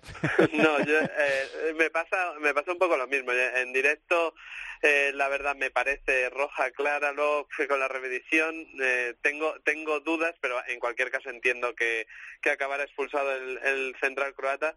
Pero lo cierto es que el Bayern eh, va a llegar a los cuartos de final de esta Champions League en el momento que nadie esperaba cuando cogió el equipo un Heinkes, que por cierto ya va eh, no siendo tan tajante en eso de no seguir la, la Sí, próxima sí, se temporada. deja querer, ¿verdad? Se deja Sí, querer. Sí, sí, se va dejando querer, por más de que suenen los nombres de Nagelman, de Estreich, el técnico del, del Friburgo, y, y no me extraña porque el Bayern va a llegar lanzado a la fase decisiva de la temporada. Puede ser campeón en, en dos semanas. Lewandowski ha marcado 100 goles ya en Bundesliga con el conjunto muniqués y Ribery el eh, pasado fin de semana esos dos goles eh, hacían que marcara su primer doblete eh, desde hace cinco años desde el año 2013 no marcaba Ribery dos goles pues a punto de cumplir 36 primaveras lo ha vuelto a conseguir Metió tres Lewandowski, que falló un penalti. Unos amigos, los rivales. porque Sí. para- hay que ver al Hamburgo, ¿eh? El- en los últimos años eh, me avisó un oyente y me avisó con razón y se lo agradezco que había habido dos 8 dos 8-0 Y un 5-0. y un, y un 9-2 Y un 9-2 y un 5-0. y un entre cinco- los dos y un y los dos. 5-0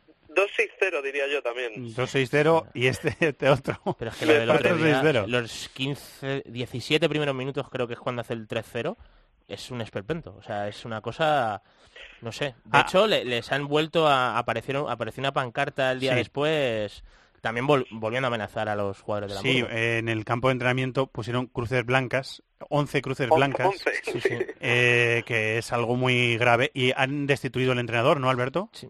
Sí, así es. El, el Hamburgo bueno, está en una situación eh, dramática. Eh, hace unas semanas hablamos de ello.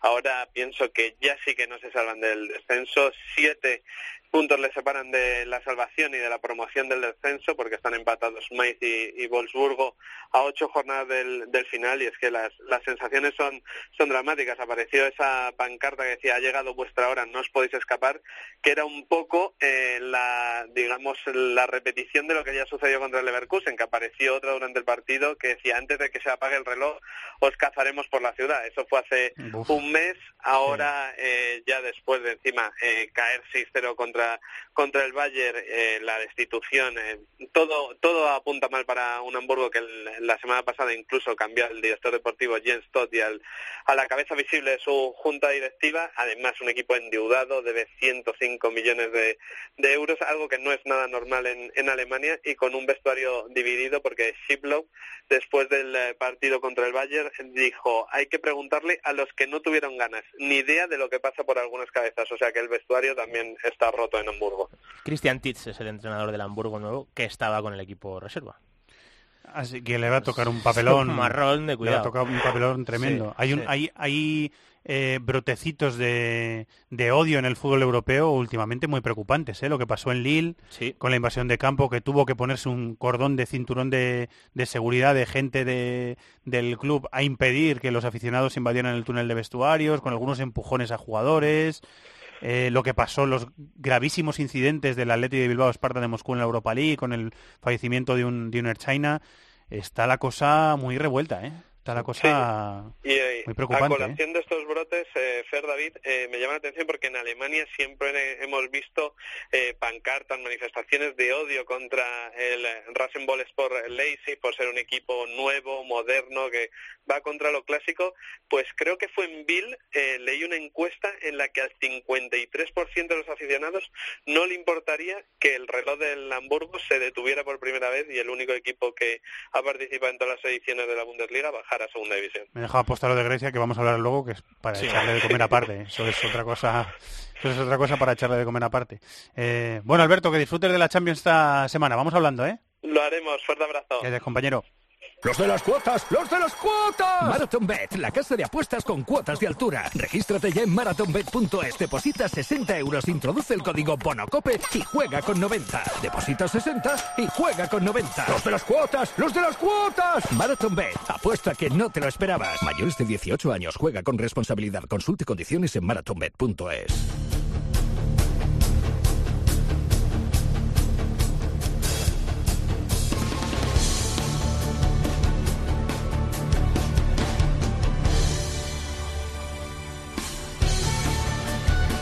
Y la semana pasada cuatro equipos se clasificaron para cuartos de final de la Champions League. Estarán en el bombo del próximo viernes a las 12 de la mañana en Nyon.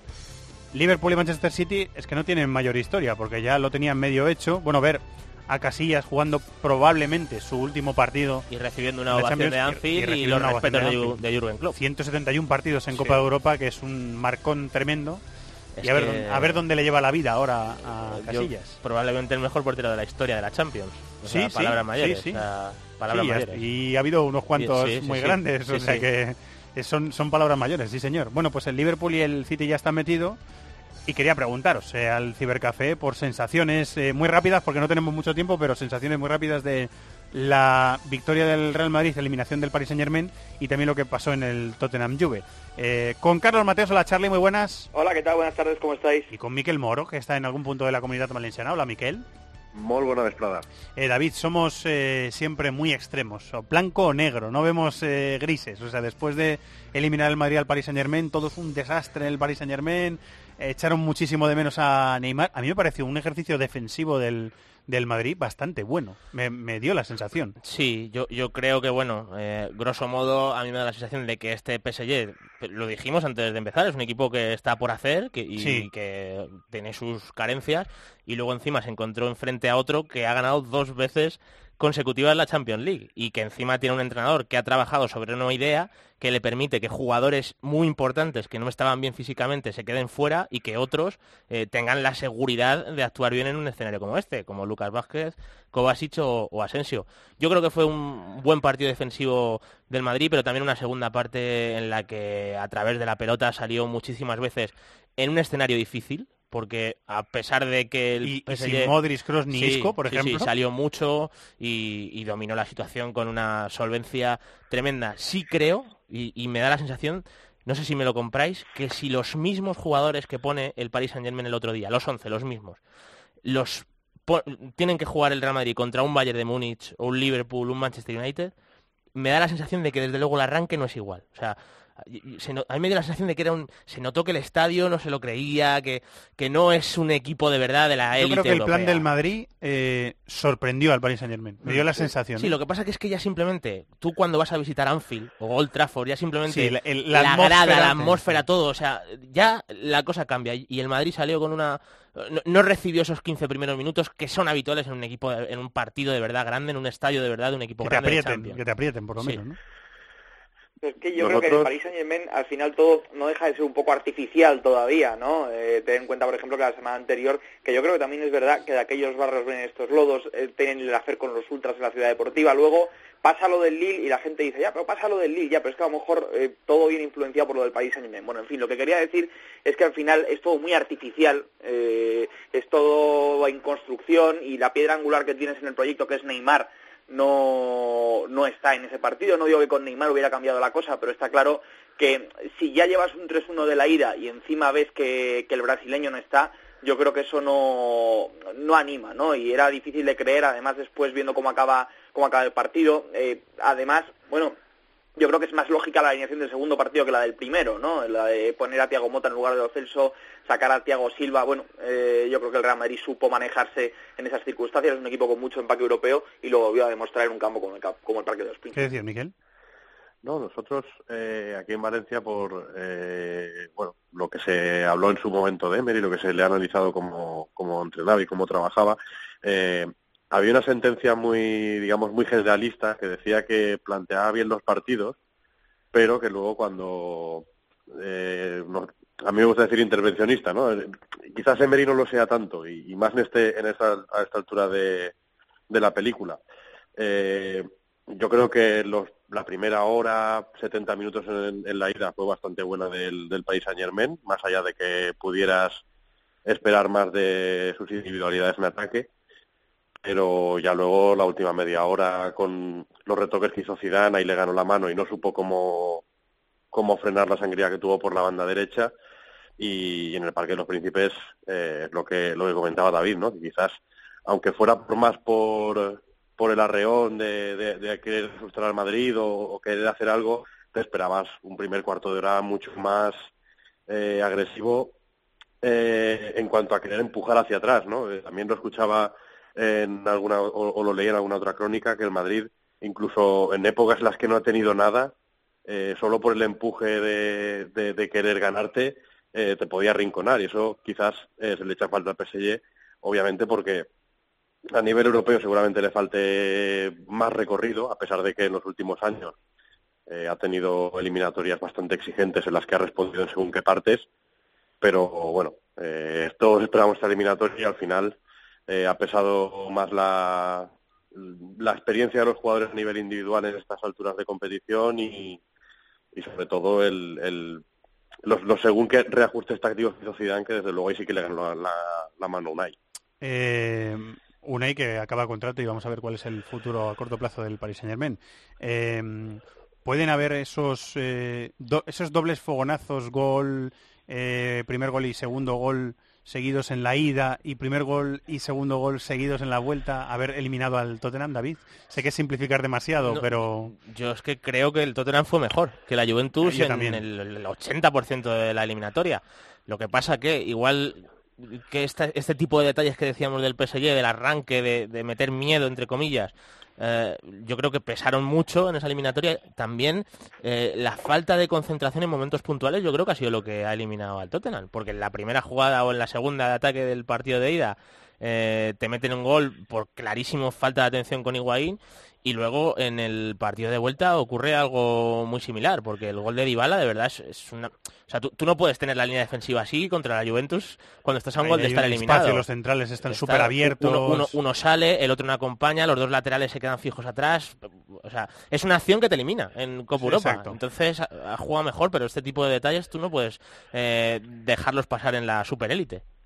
Yo creo que la Juventus, eh, que el Tottenham ha sido evidentemente mejor en la eliminatoria también, tanto en la ida como en la vuelta, pero la Juventus es un equipo que te exige mucho, estoy de acuerdo con David, a nivel mental, ¿no? Te exige muchísima concentración y cuando parece que tienes el partido controlado, que lo tienes de tu lado, que, eh, que está más para caer hacia la victoria tuya, de repente, eh, en un momento de descuido, te pasa lo que te pasó, lo que le pasó al Tottenham, ¿no? Yo creo que el Tottenham al final eh, empezó muy bien el partido, partidazo de Son, por cierto, de esos partidos que, que ponen en escaparate a un, a un jugador, y luego también otro detalle, ¿no? Que al final, claro, te quedas con lo que está más cerca, con el partido de vuelta, con, con la actuación de Higuaín, con los goles, pero es que ahora ya nadie se acuerda de lo de Bufón en la ida, ¿no? De las dos, tres paradas claves que hace, es verdad que si no recuerdo mal en el gol no estuvo fino, pero hace dos o tres paradas que, que, al final es lo que le dan eh, en el largo plazo la eliminatoria a la, a la Juventus, ¿no? Yo creo que el Tottenham es mejor, pero la Juventus eh, fue mejor, pero la Juventus tuvo más empaque, aprovechó sus ocasiones y es la que está en cuartos de final. En cuartos, por cierto, en la ida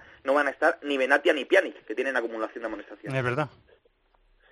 Fijaos que la Juve en, en los últimos años, que está haciendo unas competiciones, unas Champions, vamos, más que buenas, eh, para, digamos, no poder competir a, según qué niveles son otros equipos, eh, pero seguramente eh, sea un equipo que, salvando las distancias, se recuerda a los equipos alemanes de los 90, que tú sabes que del minuto 1 al 90 van a tener un ritmo y no lo van a bajar, y es un equipo que sobre todo te castiga mucho el error y, y no le pesan los que cometen ellos. Es lo que, lo que comentaba Charlie, que Buffon puede tener alguna actuación, digamos, un poco más eh, más suya ¿no? En, los goles que encaja, pero aún así no le pesa, no, él sigue concentrado en sacarlo mejor.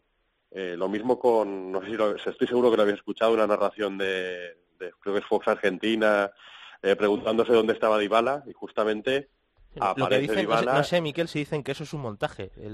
sí, estaba editado. Lo, he leído, sí, yo he leído que estaba editada. La narración estaba editada y dijo esa frase Mariano Clos, que es un sensacional narrador argentino, Dijo esa frase en otro momento del partido, pero no justo ahí. Parece ser, ¿eh? Sí. Parece ser, sí. No, pero, pero que aún, incluso mm, habiendo, o sea, no, no que tenía razón, sí, sí, tenía, o sea, tenía, tenía peso el comentario, sí, sí.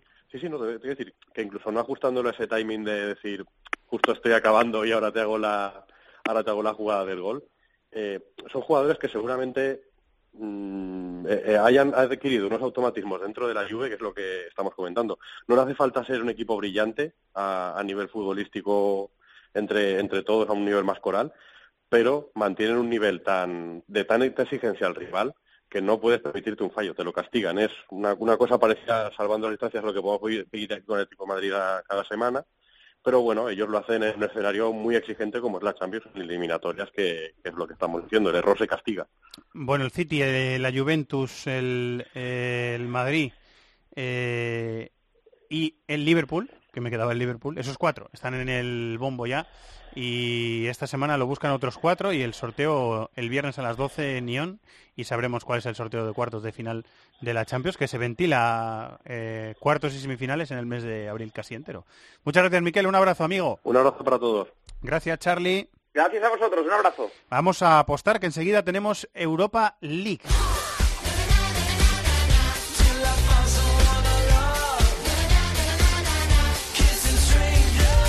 Mientras Chato coge 300 teléfonos y los cuelga todos, el pobre, vamos a ir apostando la apuesta extraordinaria, esta vez de Europa League en Marathon. Ya está Chato preparado, eres una máquina.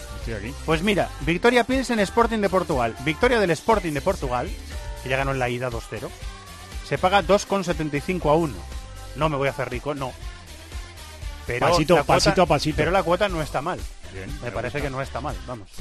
Yo te cuento que eh, confío en la remontada la Atleti de Bilbao, aunque no está muy bien, pero confío y creo que va a ganar 2-0 directamente, lo que le daría el pase. Sí. Y se paga 11,50 a 1.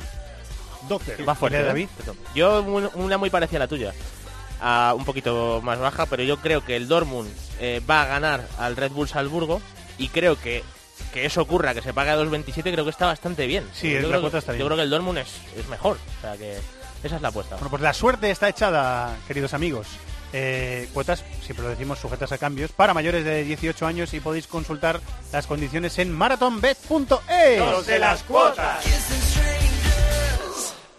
Los de las cuotas, los de las cuotas. Marathon Bet, la casa de apuestas con cuotas de altura. Regístrate ya en marathonbet.es, deposita 60 euros, introduce el código BONOCOPE y juega con 90. Deposita 60 y juega con 90. Los de las cuotas, los de las cuotas. Marathon Bet, apuesta que no te lo esperabas. Mayores de 18 años, juega con responsabilidad. Consulte condiciones en marathonbet.es.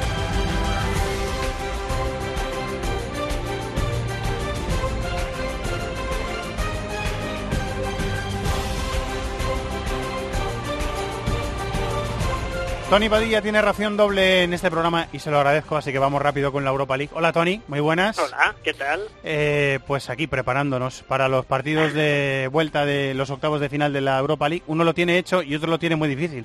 El que lo tiene Sí. hecho es el Atlético de Madrid, que ganó 3-0 al Lokomotiv y yo estaba en el campo y he de decir que me decepcionó mucho el equipo ruso, pero mucho. O sea, me llevé un chasco con el Lokomotiv eh, tremendo.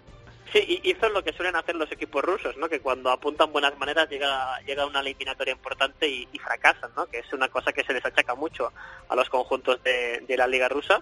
Llevaba un periplo bastante interesante el equipo Yuri Semin. Lo que pasa es que, que si intentamos leer entre líneas en las declaraciones del eh, veterano entrenador del equipo de los ferrocarriles, admite de una forma bastante descarada que prioriza sobre todo mentalmente la liga, porque se les ha puesto muy bien una liga que, en que inicialmente no eran favoritos y su periplo en, Europa League ya era como un pelín al tran ¿no? En un grupo relativamente sencillo, Sheriff Tiraspol, Zilin y Copenhague no se clasificaron hasta el final sin ninguna gran actuación y contra el Niza sí que brillaron con un 2 a 3 en la Costa Azul, pero la sensación es que el equipo ruso mentalmente está centrado en, una cosa que, sería muy improbable que es que ganase la, la Liga Rusa, ¿no? Este lunes ha ganado hoy su partido que tenía y ya tiene un colchón de siete puntos respecto al segundo clasificado, que es el Spartak, que poco a poco el Spartak que empezó tan mal ya está segundo, e incluso el Zenit de San Petersburgo, el gran favorito, el equipo de Roberto Mancini, el equipo con más dinero, anda a 10 puntos del liderato, ha caído hasta la quinta posición por detrás de, de Spartak, de CSKA y de Krasnodar, e incluso hay polémicas porque parece que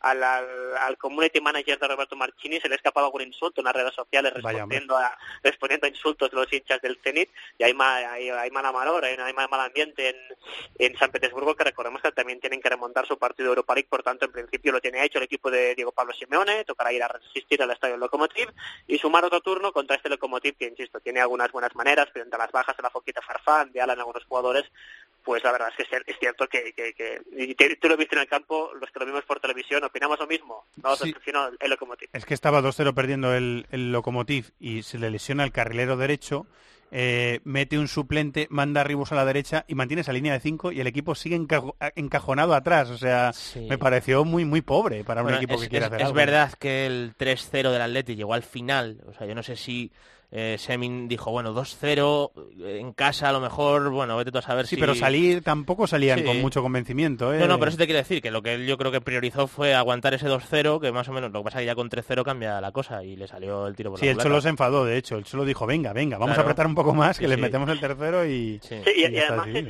es un equipo que, que en muchos de sus partidos se suele proponer más, ¿no? En muchos partidos de, de liga, en otros Europa lo hemos visto con un 4-2-3-1, incluso con un 4-3-3.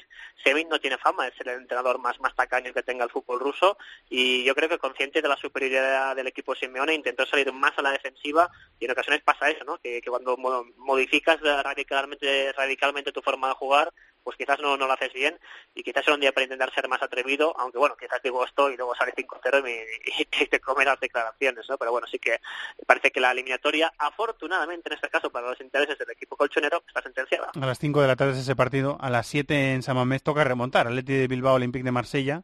Un partido, Tony, que empezó en la ida, empezó mal ya desde el principio, porque Ocampos marcó en el primer minuto de partido, me parece. Segundos, sí. 45 segundos, sí.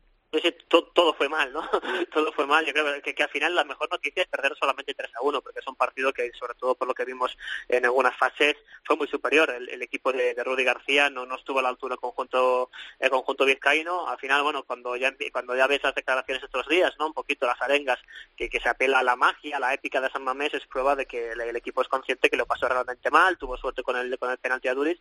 Y lo que decimos un poquito ya en la previa, ¿no? Apuntamos de que por poco, pero era más favorito el equipo de Rudy García, que está pugnando por ser segundo en la tabla, se le está escapando el Mónaco, ganó esta semana sufriendo, pero sigue ahí tercero, y que a poco a poco el, Olympique de Marsella quiere volver a ser protagonista en competiciones europeas, porque recordemos que hace un, hace menos de un año cambió de propiedad, pasó a ser propiedad de, un magnate norteamericano que le está poniendo, insuflando un poquito de dinero, ha apostado por Zubizarreta, por Rudy, y el equipo yo creo que está bastante bien, si lo comparas, es cierto que anda años luz del potencial de PSG, pero es un Marsella, un, un que tienes la sensación que si trabaja en esta dirección, puede de alguna forma incluso darle el zarpazo y recuperar una posición hegemónica por delante del Olympique de Lyon, por delante del Mónaco, en espera obviamente siempre hay que pasar con esa locura llamada Paris Saint Germain, pero eh, volver a Champions League, estar segundo, por tanto, aunque duela la verdad es que por, por plantilla, por propuesta, el resultado del partido de ida fue, fue justo. Viene de ganar el Olympique de Marsella en, en campo del Toulouse.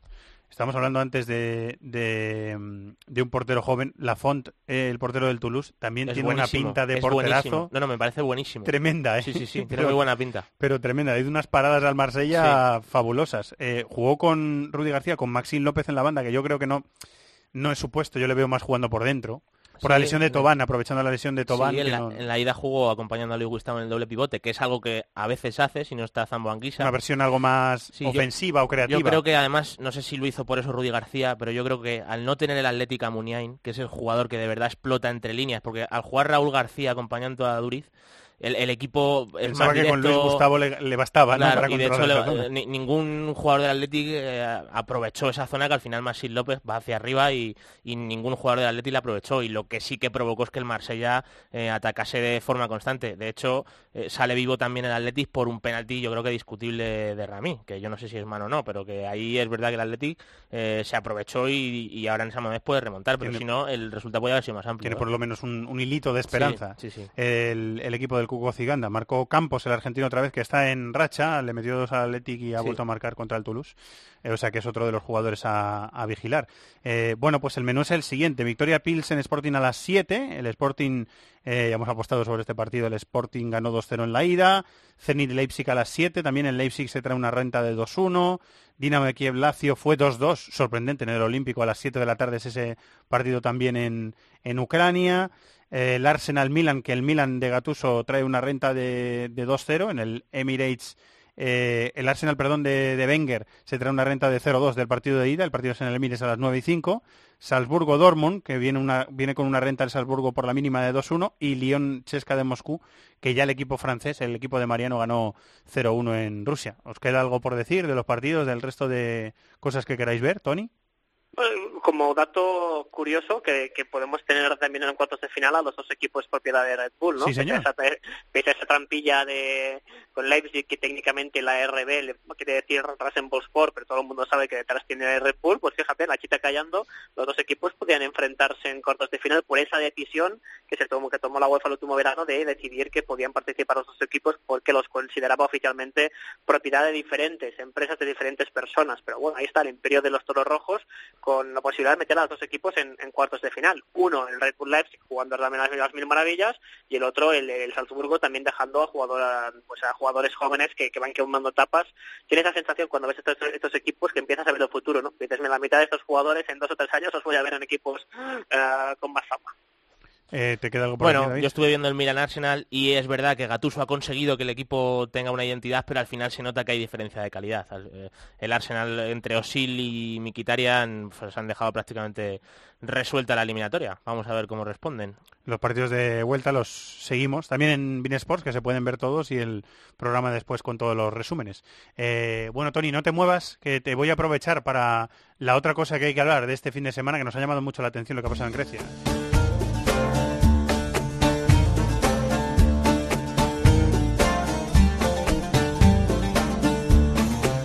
Hace dos semanas estabas en esta antena contando lo que le había pasado a Oscar García Jungent, ese rollo de, de papel de máquina registradora que le había atizado en la cara antes de empezar el partido contra el PAOK, eh, le quitaron tres puntos al PAOK y el partido, siguiente partido se iba a jugar a puerta cerrada y de repente, eh, de madrugada o por la noche, el día antes de un PAOK AEK, de repente ya no, ya no le quitan esos tres puntos, ya no hay sanción, ya puede haber público.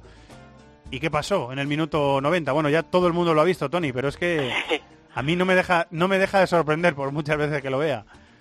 Bueno, yo creo que, que, en Grecia siempre tienen la capacidad sorprendente aún más, ¿no? Pues en el, en el minuto 90, partido muy muy tosco, muy igualado, marca Fernando Varela, el, el central caboverdiano del, del PAOK.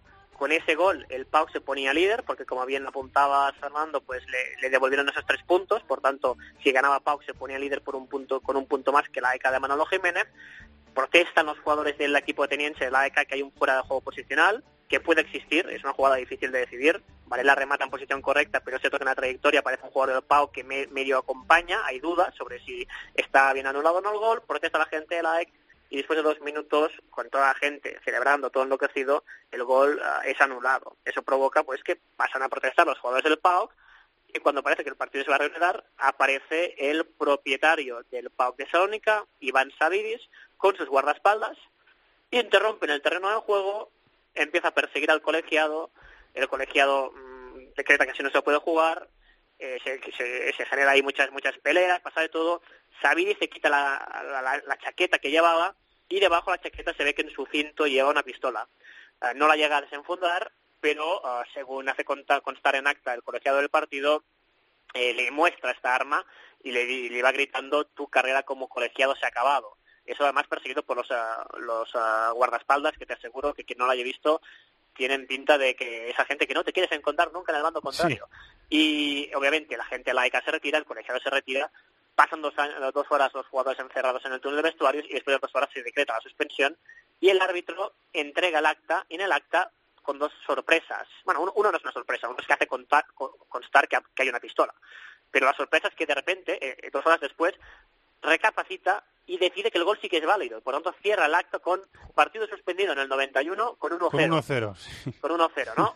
por lo tanto, técnicamente el PAO, que es como si hubiera ganado, sería líder, pero como el partido no se acabó y sobre todo pasó lo que pasó, lo que se da por hecho es que eh, la lógica es que el partido ah, se va a arbitrar en los despachos donde se va a decidir que si el culpable, que como parece, de la suspensión del partido es el presidente del PAO, que el PAO debería perder el partido 0 a 3, y si se confirmase eso, el AEC sería aún más líder. En caso de que se encuentre también una culpabilidad a la AEC de Atenas, podrían ser sancionados los dos clubes y el, y el beneficiario sería el Olympiacos, que anda por detrás y yo ya hablaba con, un periodista griego y él dice que, en Grecia mucha gente sospecha que, al final de esto se va a beneficiar el Olympiacos, que recordemos que Olympiacos ha ganado 22 de las últimas 24 ligas y tiene detrás un propietario que es Evangelis Marinakis, que tiene eh, fama y tiene dos investigaciones abiertas de comprar rivales y colegiados. Entonces ha llegado un momento que con tanta corrupción, con tanta violencia, con tantos casos, ah, la gente ya no, ya no sabe qué es verdad y qué es mentira. Y la gente del PAO que está convencida que hay un complot para evitar que un club de Salónica le gane la liga a un equipo ateniense y llegan a dudar y lo hacen de, forma fehaciente, como escuchábamos a Crespo, su central andaluz en, la cadena Copa, llegan, a, dudar incluso de la agresión que sufrió hace 15 días Oscar. Que no, no, con, ese objeto no, no, no, no, no tienes dolor. Y sí, como, como eh, diciendo abiertamente que fingió Oscar su... Sí, correcto. Es, significativo apuntar que eh, cuando se produjo, cuando hubo el, cambio de gobierno en Grecia y ganó el gobierno de Cipras, una de las consignas que llevaban era que iban a acabar con la violencia en el fútbol. Entonces cambiaron el reglamento de, deportivo en Grecia, siendo muy severos que en caso de violencia los partidos se suspendían y el quien provocaba la violencia se le ponía sanción de tres puntos. Y por eso en los últimos años hemos visto cómo muchos equipos acaban las temporadas con sanciones de tres puntos. Eso también ha provocado la picaresca que, eh, que hemos visto un caso en segunda división de un tipo que le lanzaron una bola de, papel albal y como recibió el impacto de un objeto, se tiró al suelo como si lo hubieran matado, porque sí que quería ganar un partido que no iban a ganar, ¿no? Entonces, eso es lo que dice la gente del PAO. Como ya iban a perder la liga, intentaron fingir una agresión y recibieron las órdenes eh, cuando a Oscar realmente le, dieron un trompazo tremendo, ¿no? Entonces, la situación es muy, es muy complicada. Hoy el, de, el ministro de Cultura y Deportes, después de reunirse con el presidente del gobierno y de hablar con la UEFA, decreta, punto uno, suspensión provisional de la liga griega, punto dos, apertura de investigación que seguramente acabará con una sanción muy dura contra el PAO, no se ha dicho nada de like de momento, Y punto tres, eh, también la policía dicta orden de detención contra el propietario del PAOK, Iván Savidis. Pero para acabarlo de complicar, recordemos que Savidis, pese a que él étnicamente y culturalmente es griego, es ciudadano ruso. Savidis, el propietario del PAOK, es ruso, nacido en Georgia, ah, hijo de una familia de griegos que llevaban muchas generaciones viviendo en, Georgia, en la Unión Soviética. Por tanto, él es ciudadano ruso, él es miembro del Parlamento y eh, milita en el partido político de Vladimir Putin. Por tanto, Grecia ha ordenado una orden de detención contra un ciudadano ruso que tiene buenos contactos en Rusia. Eso lo acaba de complicar bastante todo. Y él argumenta, yo tengo permiso para llevar armas, las llevo siempre por la calle, tengo los permisos, y si voy con guardaespaldas es porque soy un gran empresario y tengo enemigos. Eso es lo que argumenta Saridis, que se presentó con la, pistola en el terreno de juego. Por tanto, el caso va a continuar, veremos cómo acaba, y recordad que es la tercera vez en los últimos años que se suspende la liga. La primera vez fue porque no había dinero para pagar a la policía, no se podía garantizar la seguridad. La segunda, después de una serie de incidentes gravísimos en pocos partidos. Uno de ellos era un Paokai con una final de Copa y esa otra tercera para investigar unos, unos hechos que de momento no nos dejan claro quién puede ganar la Liga. Pero bueno, pinta que puede ser el año de la ECA Atenas, que recordemos que no gana la Liga desde 1994 y está entrenado por Manolo Jiménez. No tiene pinta de mejorar la cosa, pero eh, lo iremos contando. Además, si está tan explicado como lo, tan bien explicado como lo hace Tony, pues nos, nos enteramos todos mucho mejor. Amigo, muchas gracias, ¿eh? Un abrazo. A Sudamérica, venga.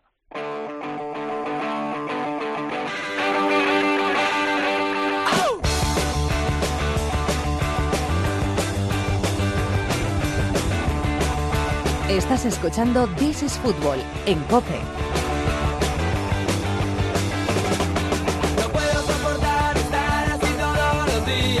Vamos hasta Nueva York. ¿Qué tal Ariel Judas, compañero? Muy buenas, ¿cómo estás?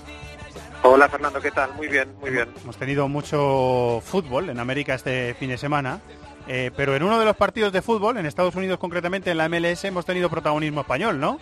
Sí, total, total. Aparte de que el protagonismo español va creciendo temporada a temporada porque cada vez hay más jugadores, el Guaje Villa, David Villa, cumplió el domingo su partido número 100 en prácticamente el inicio de lo que es su cuarta temporada aquí con New York City. O sea que Partido número 100 y gol de la victoria 2 a 1 ante el Galaxy de Los Ángeles. Y después eh, del partido habló en zona mixta y ahí estaba Ariel Judar. Vamos a escucharle a Villa. Contento con todo. Al final son tres puntos ante un gran equipo. También contento por hacerlo el partido 100, ¿no? Pero me hace muy feliz hacer 100, pero ya está, ya se acabó el partido. Necesito hacer el 101 el sábado y, esa es la, un poco la mentalidad. Gente de arriba ha hecho un gran esfuerzo por, por, hacer el equipo más, o el roster más competitivo, hacer el roster con, con más calidad, con, con, mejores jugadores y, bueno, al fin y al cabo, poco a poco, cada uno de nosotros tenemos que ir demostrando en el partido, partido a partido. Obviamente van pasando los días y uno tiene que, hombre, eh, obviamente recordarlo siempre, porque siempre va a estar en el recuerdo de todos nosotros pero ir un poco haciendo vida, ¿no? porque estas desgracias pasan, es una, ha sido una pena y, y, bueno, al final pues el otro día con el homenaje y hoy con el gol seguro que desde arriba pues estará, estará muy contento. Termina hablando de Kini. David Villa, él eh, ha marcado un gol eh, que es muy especial para él en el New York City. ¿Qué más cosas quieres comentar de, de, lo que hemos tenido este fin de semana en el fútbol de, de América, Ariel? 66 goles del Guaje, desde que está en la MLS. No es poco, ¿eh? es uno de los máximos goleadores eh, a este ritmo. Puede romper más de un récord en la historia del fútbol de Estados Unidos. Eh, a mí me impresiona bastante lo que está pasando, sin despegarnos mucho de lo, de lo de la MLS, lo que está pasando en la Liga de Campeones de CONCACAF, que es el equivalente en la parte norte del continente americano de la Copa Libertadores. Estamos en cuartos de finales, se han jugado los partidos de ida de esos cuartos de final. Hay tres equipos de MLS compitiendo y los tres en el partido de ida ganaron ante equipos mexicanos. Eh, no quiere decir esto que la cosa vaya a terminar así, entre martes por la noche y miércoles por la noche se van a definir esas series, pero es bastante probable que haya alguna sorpresa bastante mayúscula en, esta definición de ya de una fase importante de la Liga, de Campeones de CONCACAF. Eh, y eso desconcierta bastante en esta parte del mundo, sobre todo a la prensa deportiva mexicana. Vamos a ver qué ocurre entre martes y miércoles, pero eh, hay que estar atentos. Puede haber alguna sorpresa importante de, mm, teniendo en cuenta lo que habitualmente ocurre en la Liga de Campeones de CONCACAF, en donde casi siempre los equipos mexicanos son muy dominantes con respecto a sus rivales. La Libertadores, como la Comebol es, eh, como es, parten en dos la segunda jornada de, de la Copa Libertadores, la segunda jornada de la fase de grupos, y tenemos partidos esta semana y tenemos la otra parte de la jornada, la tenemos en eh, después del parón de selecciones, ¿no? Correcto, en abril ya. Eh, de lo que queda esta semana, de lo que tenemos esta semana, hay algunos partidos interesantes como el Vasco da Gama contra Universidad de Chile, a la U no le va habitualmente demasiado bien con los brasileños, vamos a ver esta vez. El miércoles hay un Bolívar de Bolivia contra Colo Colo, hay una rivalidad muy grande entre equipos de Bolivia y los equipos chilenos, allí puede estar bastante interesante el tema también. Corinthians, que va a recibir al Deportivo Lara de Venezuela, no debería ser complicado para el Timao ese enfrentamiento. Emelec, aquí sí, ojo, Emelec de Ecuador contra Flamengo de Brasil, eso también es el miércoles. Y el jueves es una mini jornada un poco vintage. Tenemos un Santos de Brasil contra Nacional, de Strongest de Bolivia contra Peñarol e Independiente de Argentina contra Millonarios de Colombia. O sea que hay tres o cuatro partidos bastante interesantes en esta jornada 2 partida de la Copa Libertadores de América. Están saliendo las listas de los eh, de las selecciones eh, mundialistas de las selecciones americanas que van a ir al, Mundial de los próximos partidos amistosos. Ya hemos hablado de Brasil, hemos dado algunos detallitos.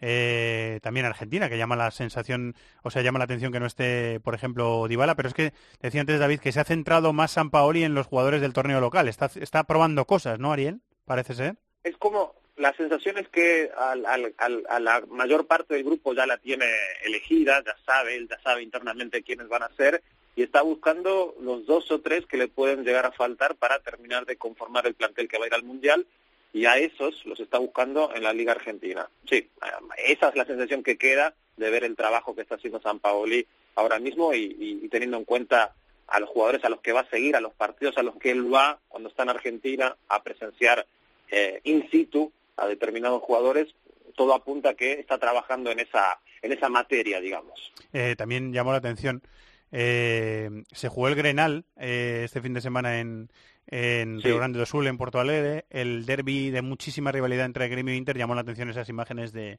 de, de Alessandro y del capitán de Gremio encarándose ahí, discutiendo antes del, del sorteo de campos. Bueno, uno o dos ganó Gremio. Siempre pasan estas cosas, eh, Ariel. Los, los derbis son calientes también en Brasil. Así que... Sí, por supuesto, eso es en toda Sudamérica. Eh, sobre ese tema también, o vinculado a ese tema, eh, hay que felicitar o al menos recibir de, buen gusto lo que está pasando en Argentina con algunos clubes, Boca y River, San Lorenzo y Huracán, protagonistas de clásicos históricos. Creo que en Avellaneda hay una iniciativa similar de intentar bajar la tensión, bajar eh, el calentamiento que existe en, en, ambos lados en cada uno de esos clásicos de cara a lo que vaya a pasar en los distintos enfrentamientos de este año. Las directivas que hacen campañas de, conciencia eh, juntos eh, y bueno, creo que es un, buen ejemplo. Vamos a ver qué resultado da finalmente, pero al menos la idea es bastante positiva y nació de los clubes, no vino de la federación, sino que es una idea que surge de los clubes y que se está aplicando de una manera bastante intensiva. Muy bien, la semana que viene más cosas. Muchas gracias Ariel, un abrazo. Gracias, Fernando. Un abrazo. Señor Chato, productor de este programa. Evangelio, ¿qué tal? Ya le hemos escuchado apostando, pero ahora le vamos a escuchar, eh, iba a decir pronosticando, no, es lo mismo. Le vamos a escuchar con la agenda. Con la agenda. Claro. Con la agenda y con la... Anticipando. Agendeando. Con la Agendeando. agendeando. Primero canciono y luego agendo. Primero canciones y luego agendas. Vale, vamos a escucharlo. Canciones. que he hoy. Canciones, canciones. Esto ya te digo que no lo conocéis. os, lo, avanzo. Lo avanzo porque es un avance. ¿Es estreno mundial esto? Estreno mundial, sí. Seguro que sí. Una vuelta por aquí es bastante para admitir. Oye, suena bien, ¿eh? Necesito una crítica musical vuestra. Suena bien, suena bien. A mí me gusta. A mí me gusta. Y David, ¿le gusta también? Vale. Pues me alegro porque es un amigo mío, un ex compañero cuando yo trabajaba en Decathlon que el otro día me escribió para decirme que ha sacado un nuevo disco. El grupo se llama Ocho Fabuloso, él se llama Chris Martínez, Cristóbal. Ocho Fabuloso. Ocho Fabuloso. Y esta canción, que es su single, se llama Fan de ti. Y creo que es una gran canción. Muy bien, yo soy fan de ti también, lo sabes, ¿no? Y yo de ti. Qué bonito. Qué bonito.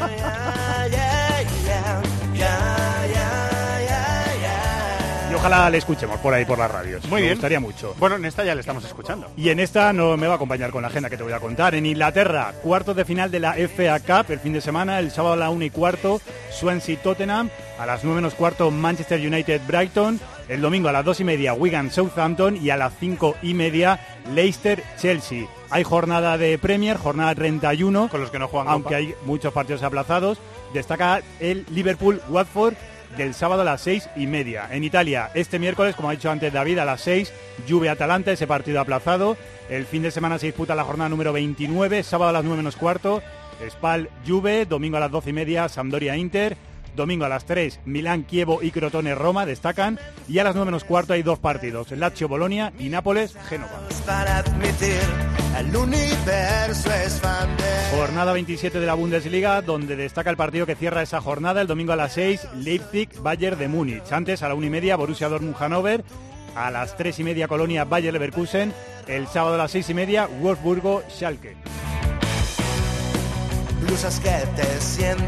Y en Francia, la jornada número 30, el partidazo es el domingo a las 9 de la noche, el que cierra esa jornada, Olympique de Marsella, Olympique de Lyon. Además, a la 1, Niza, Paris Saint-Germain. Y abre esa jornada, viernes a las 9 menos cuarto, Mónaco, Lille.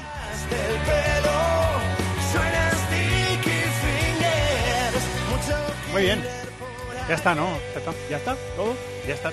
Lo contaremos en tiempo de juego. Perfecto. No habrá liga griega, afortunadamente. Gracias, eh, Chato. Gracias, David. Un abrazo.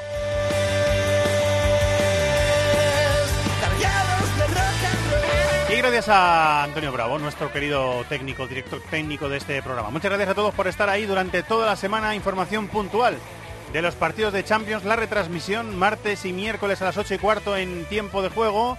Acompañamos al Sevilla y al Barça, acompañamos al Atlético y al Athletic en los octavos de la Europa League el próximo jueves, con programa especial también. Y el viernes los sorteos, también en la antena de Cope. Toda la información puntual en los programas de la casa. Y también, como siempre, una oferta amplísima, siempre lo decimos, de deporte y de no deporte en cope.es. Muchas gracias a todos por estar ahí. Un abrazo muy grande. Adiós. En el correo electrónico thisisfutbol@cope.es. En Facebook, nuestra página This. Y en Twitter, Fútbol Cope.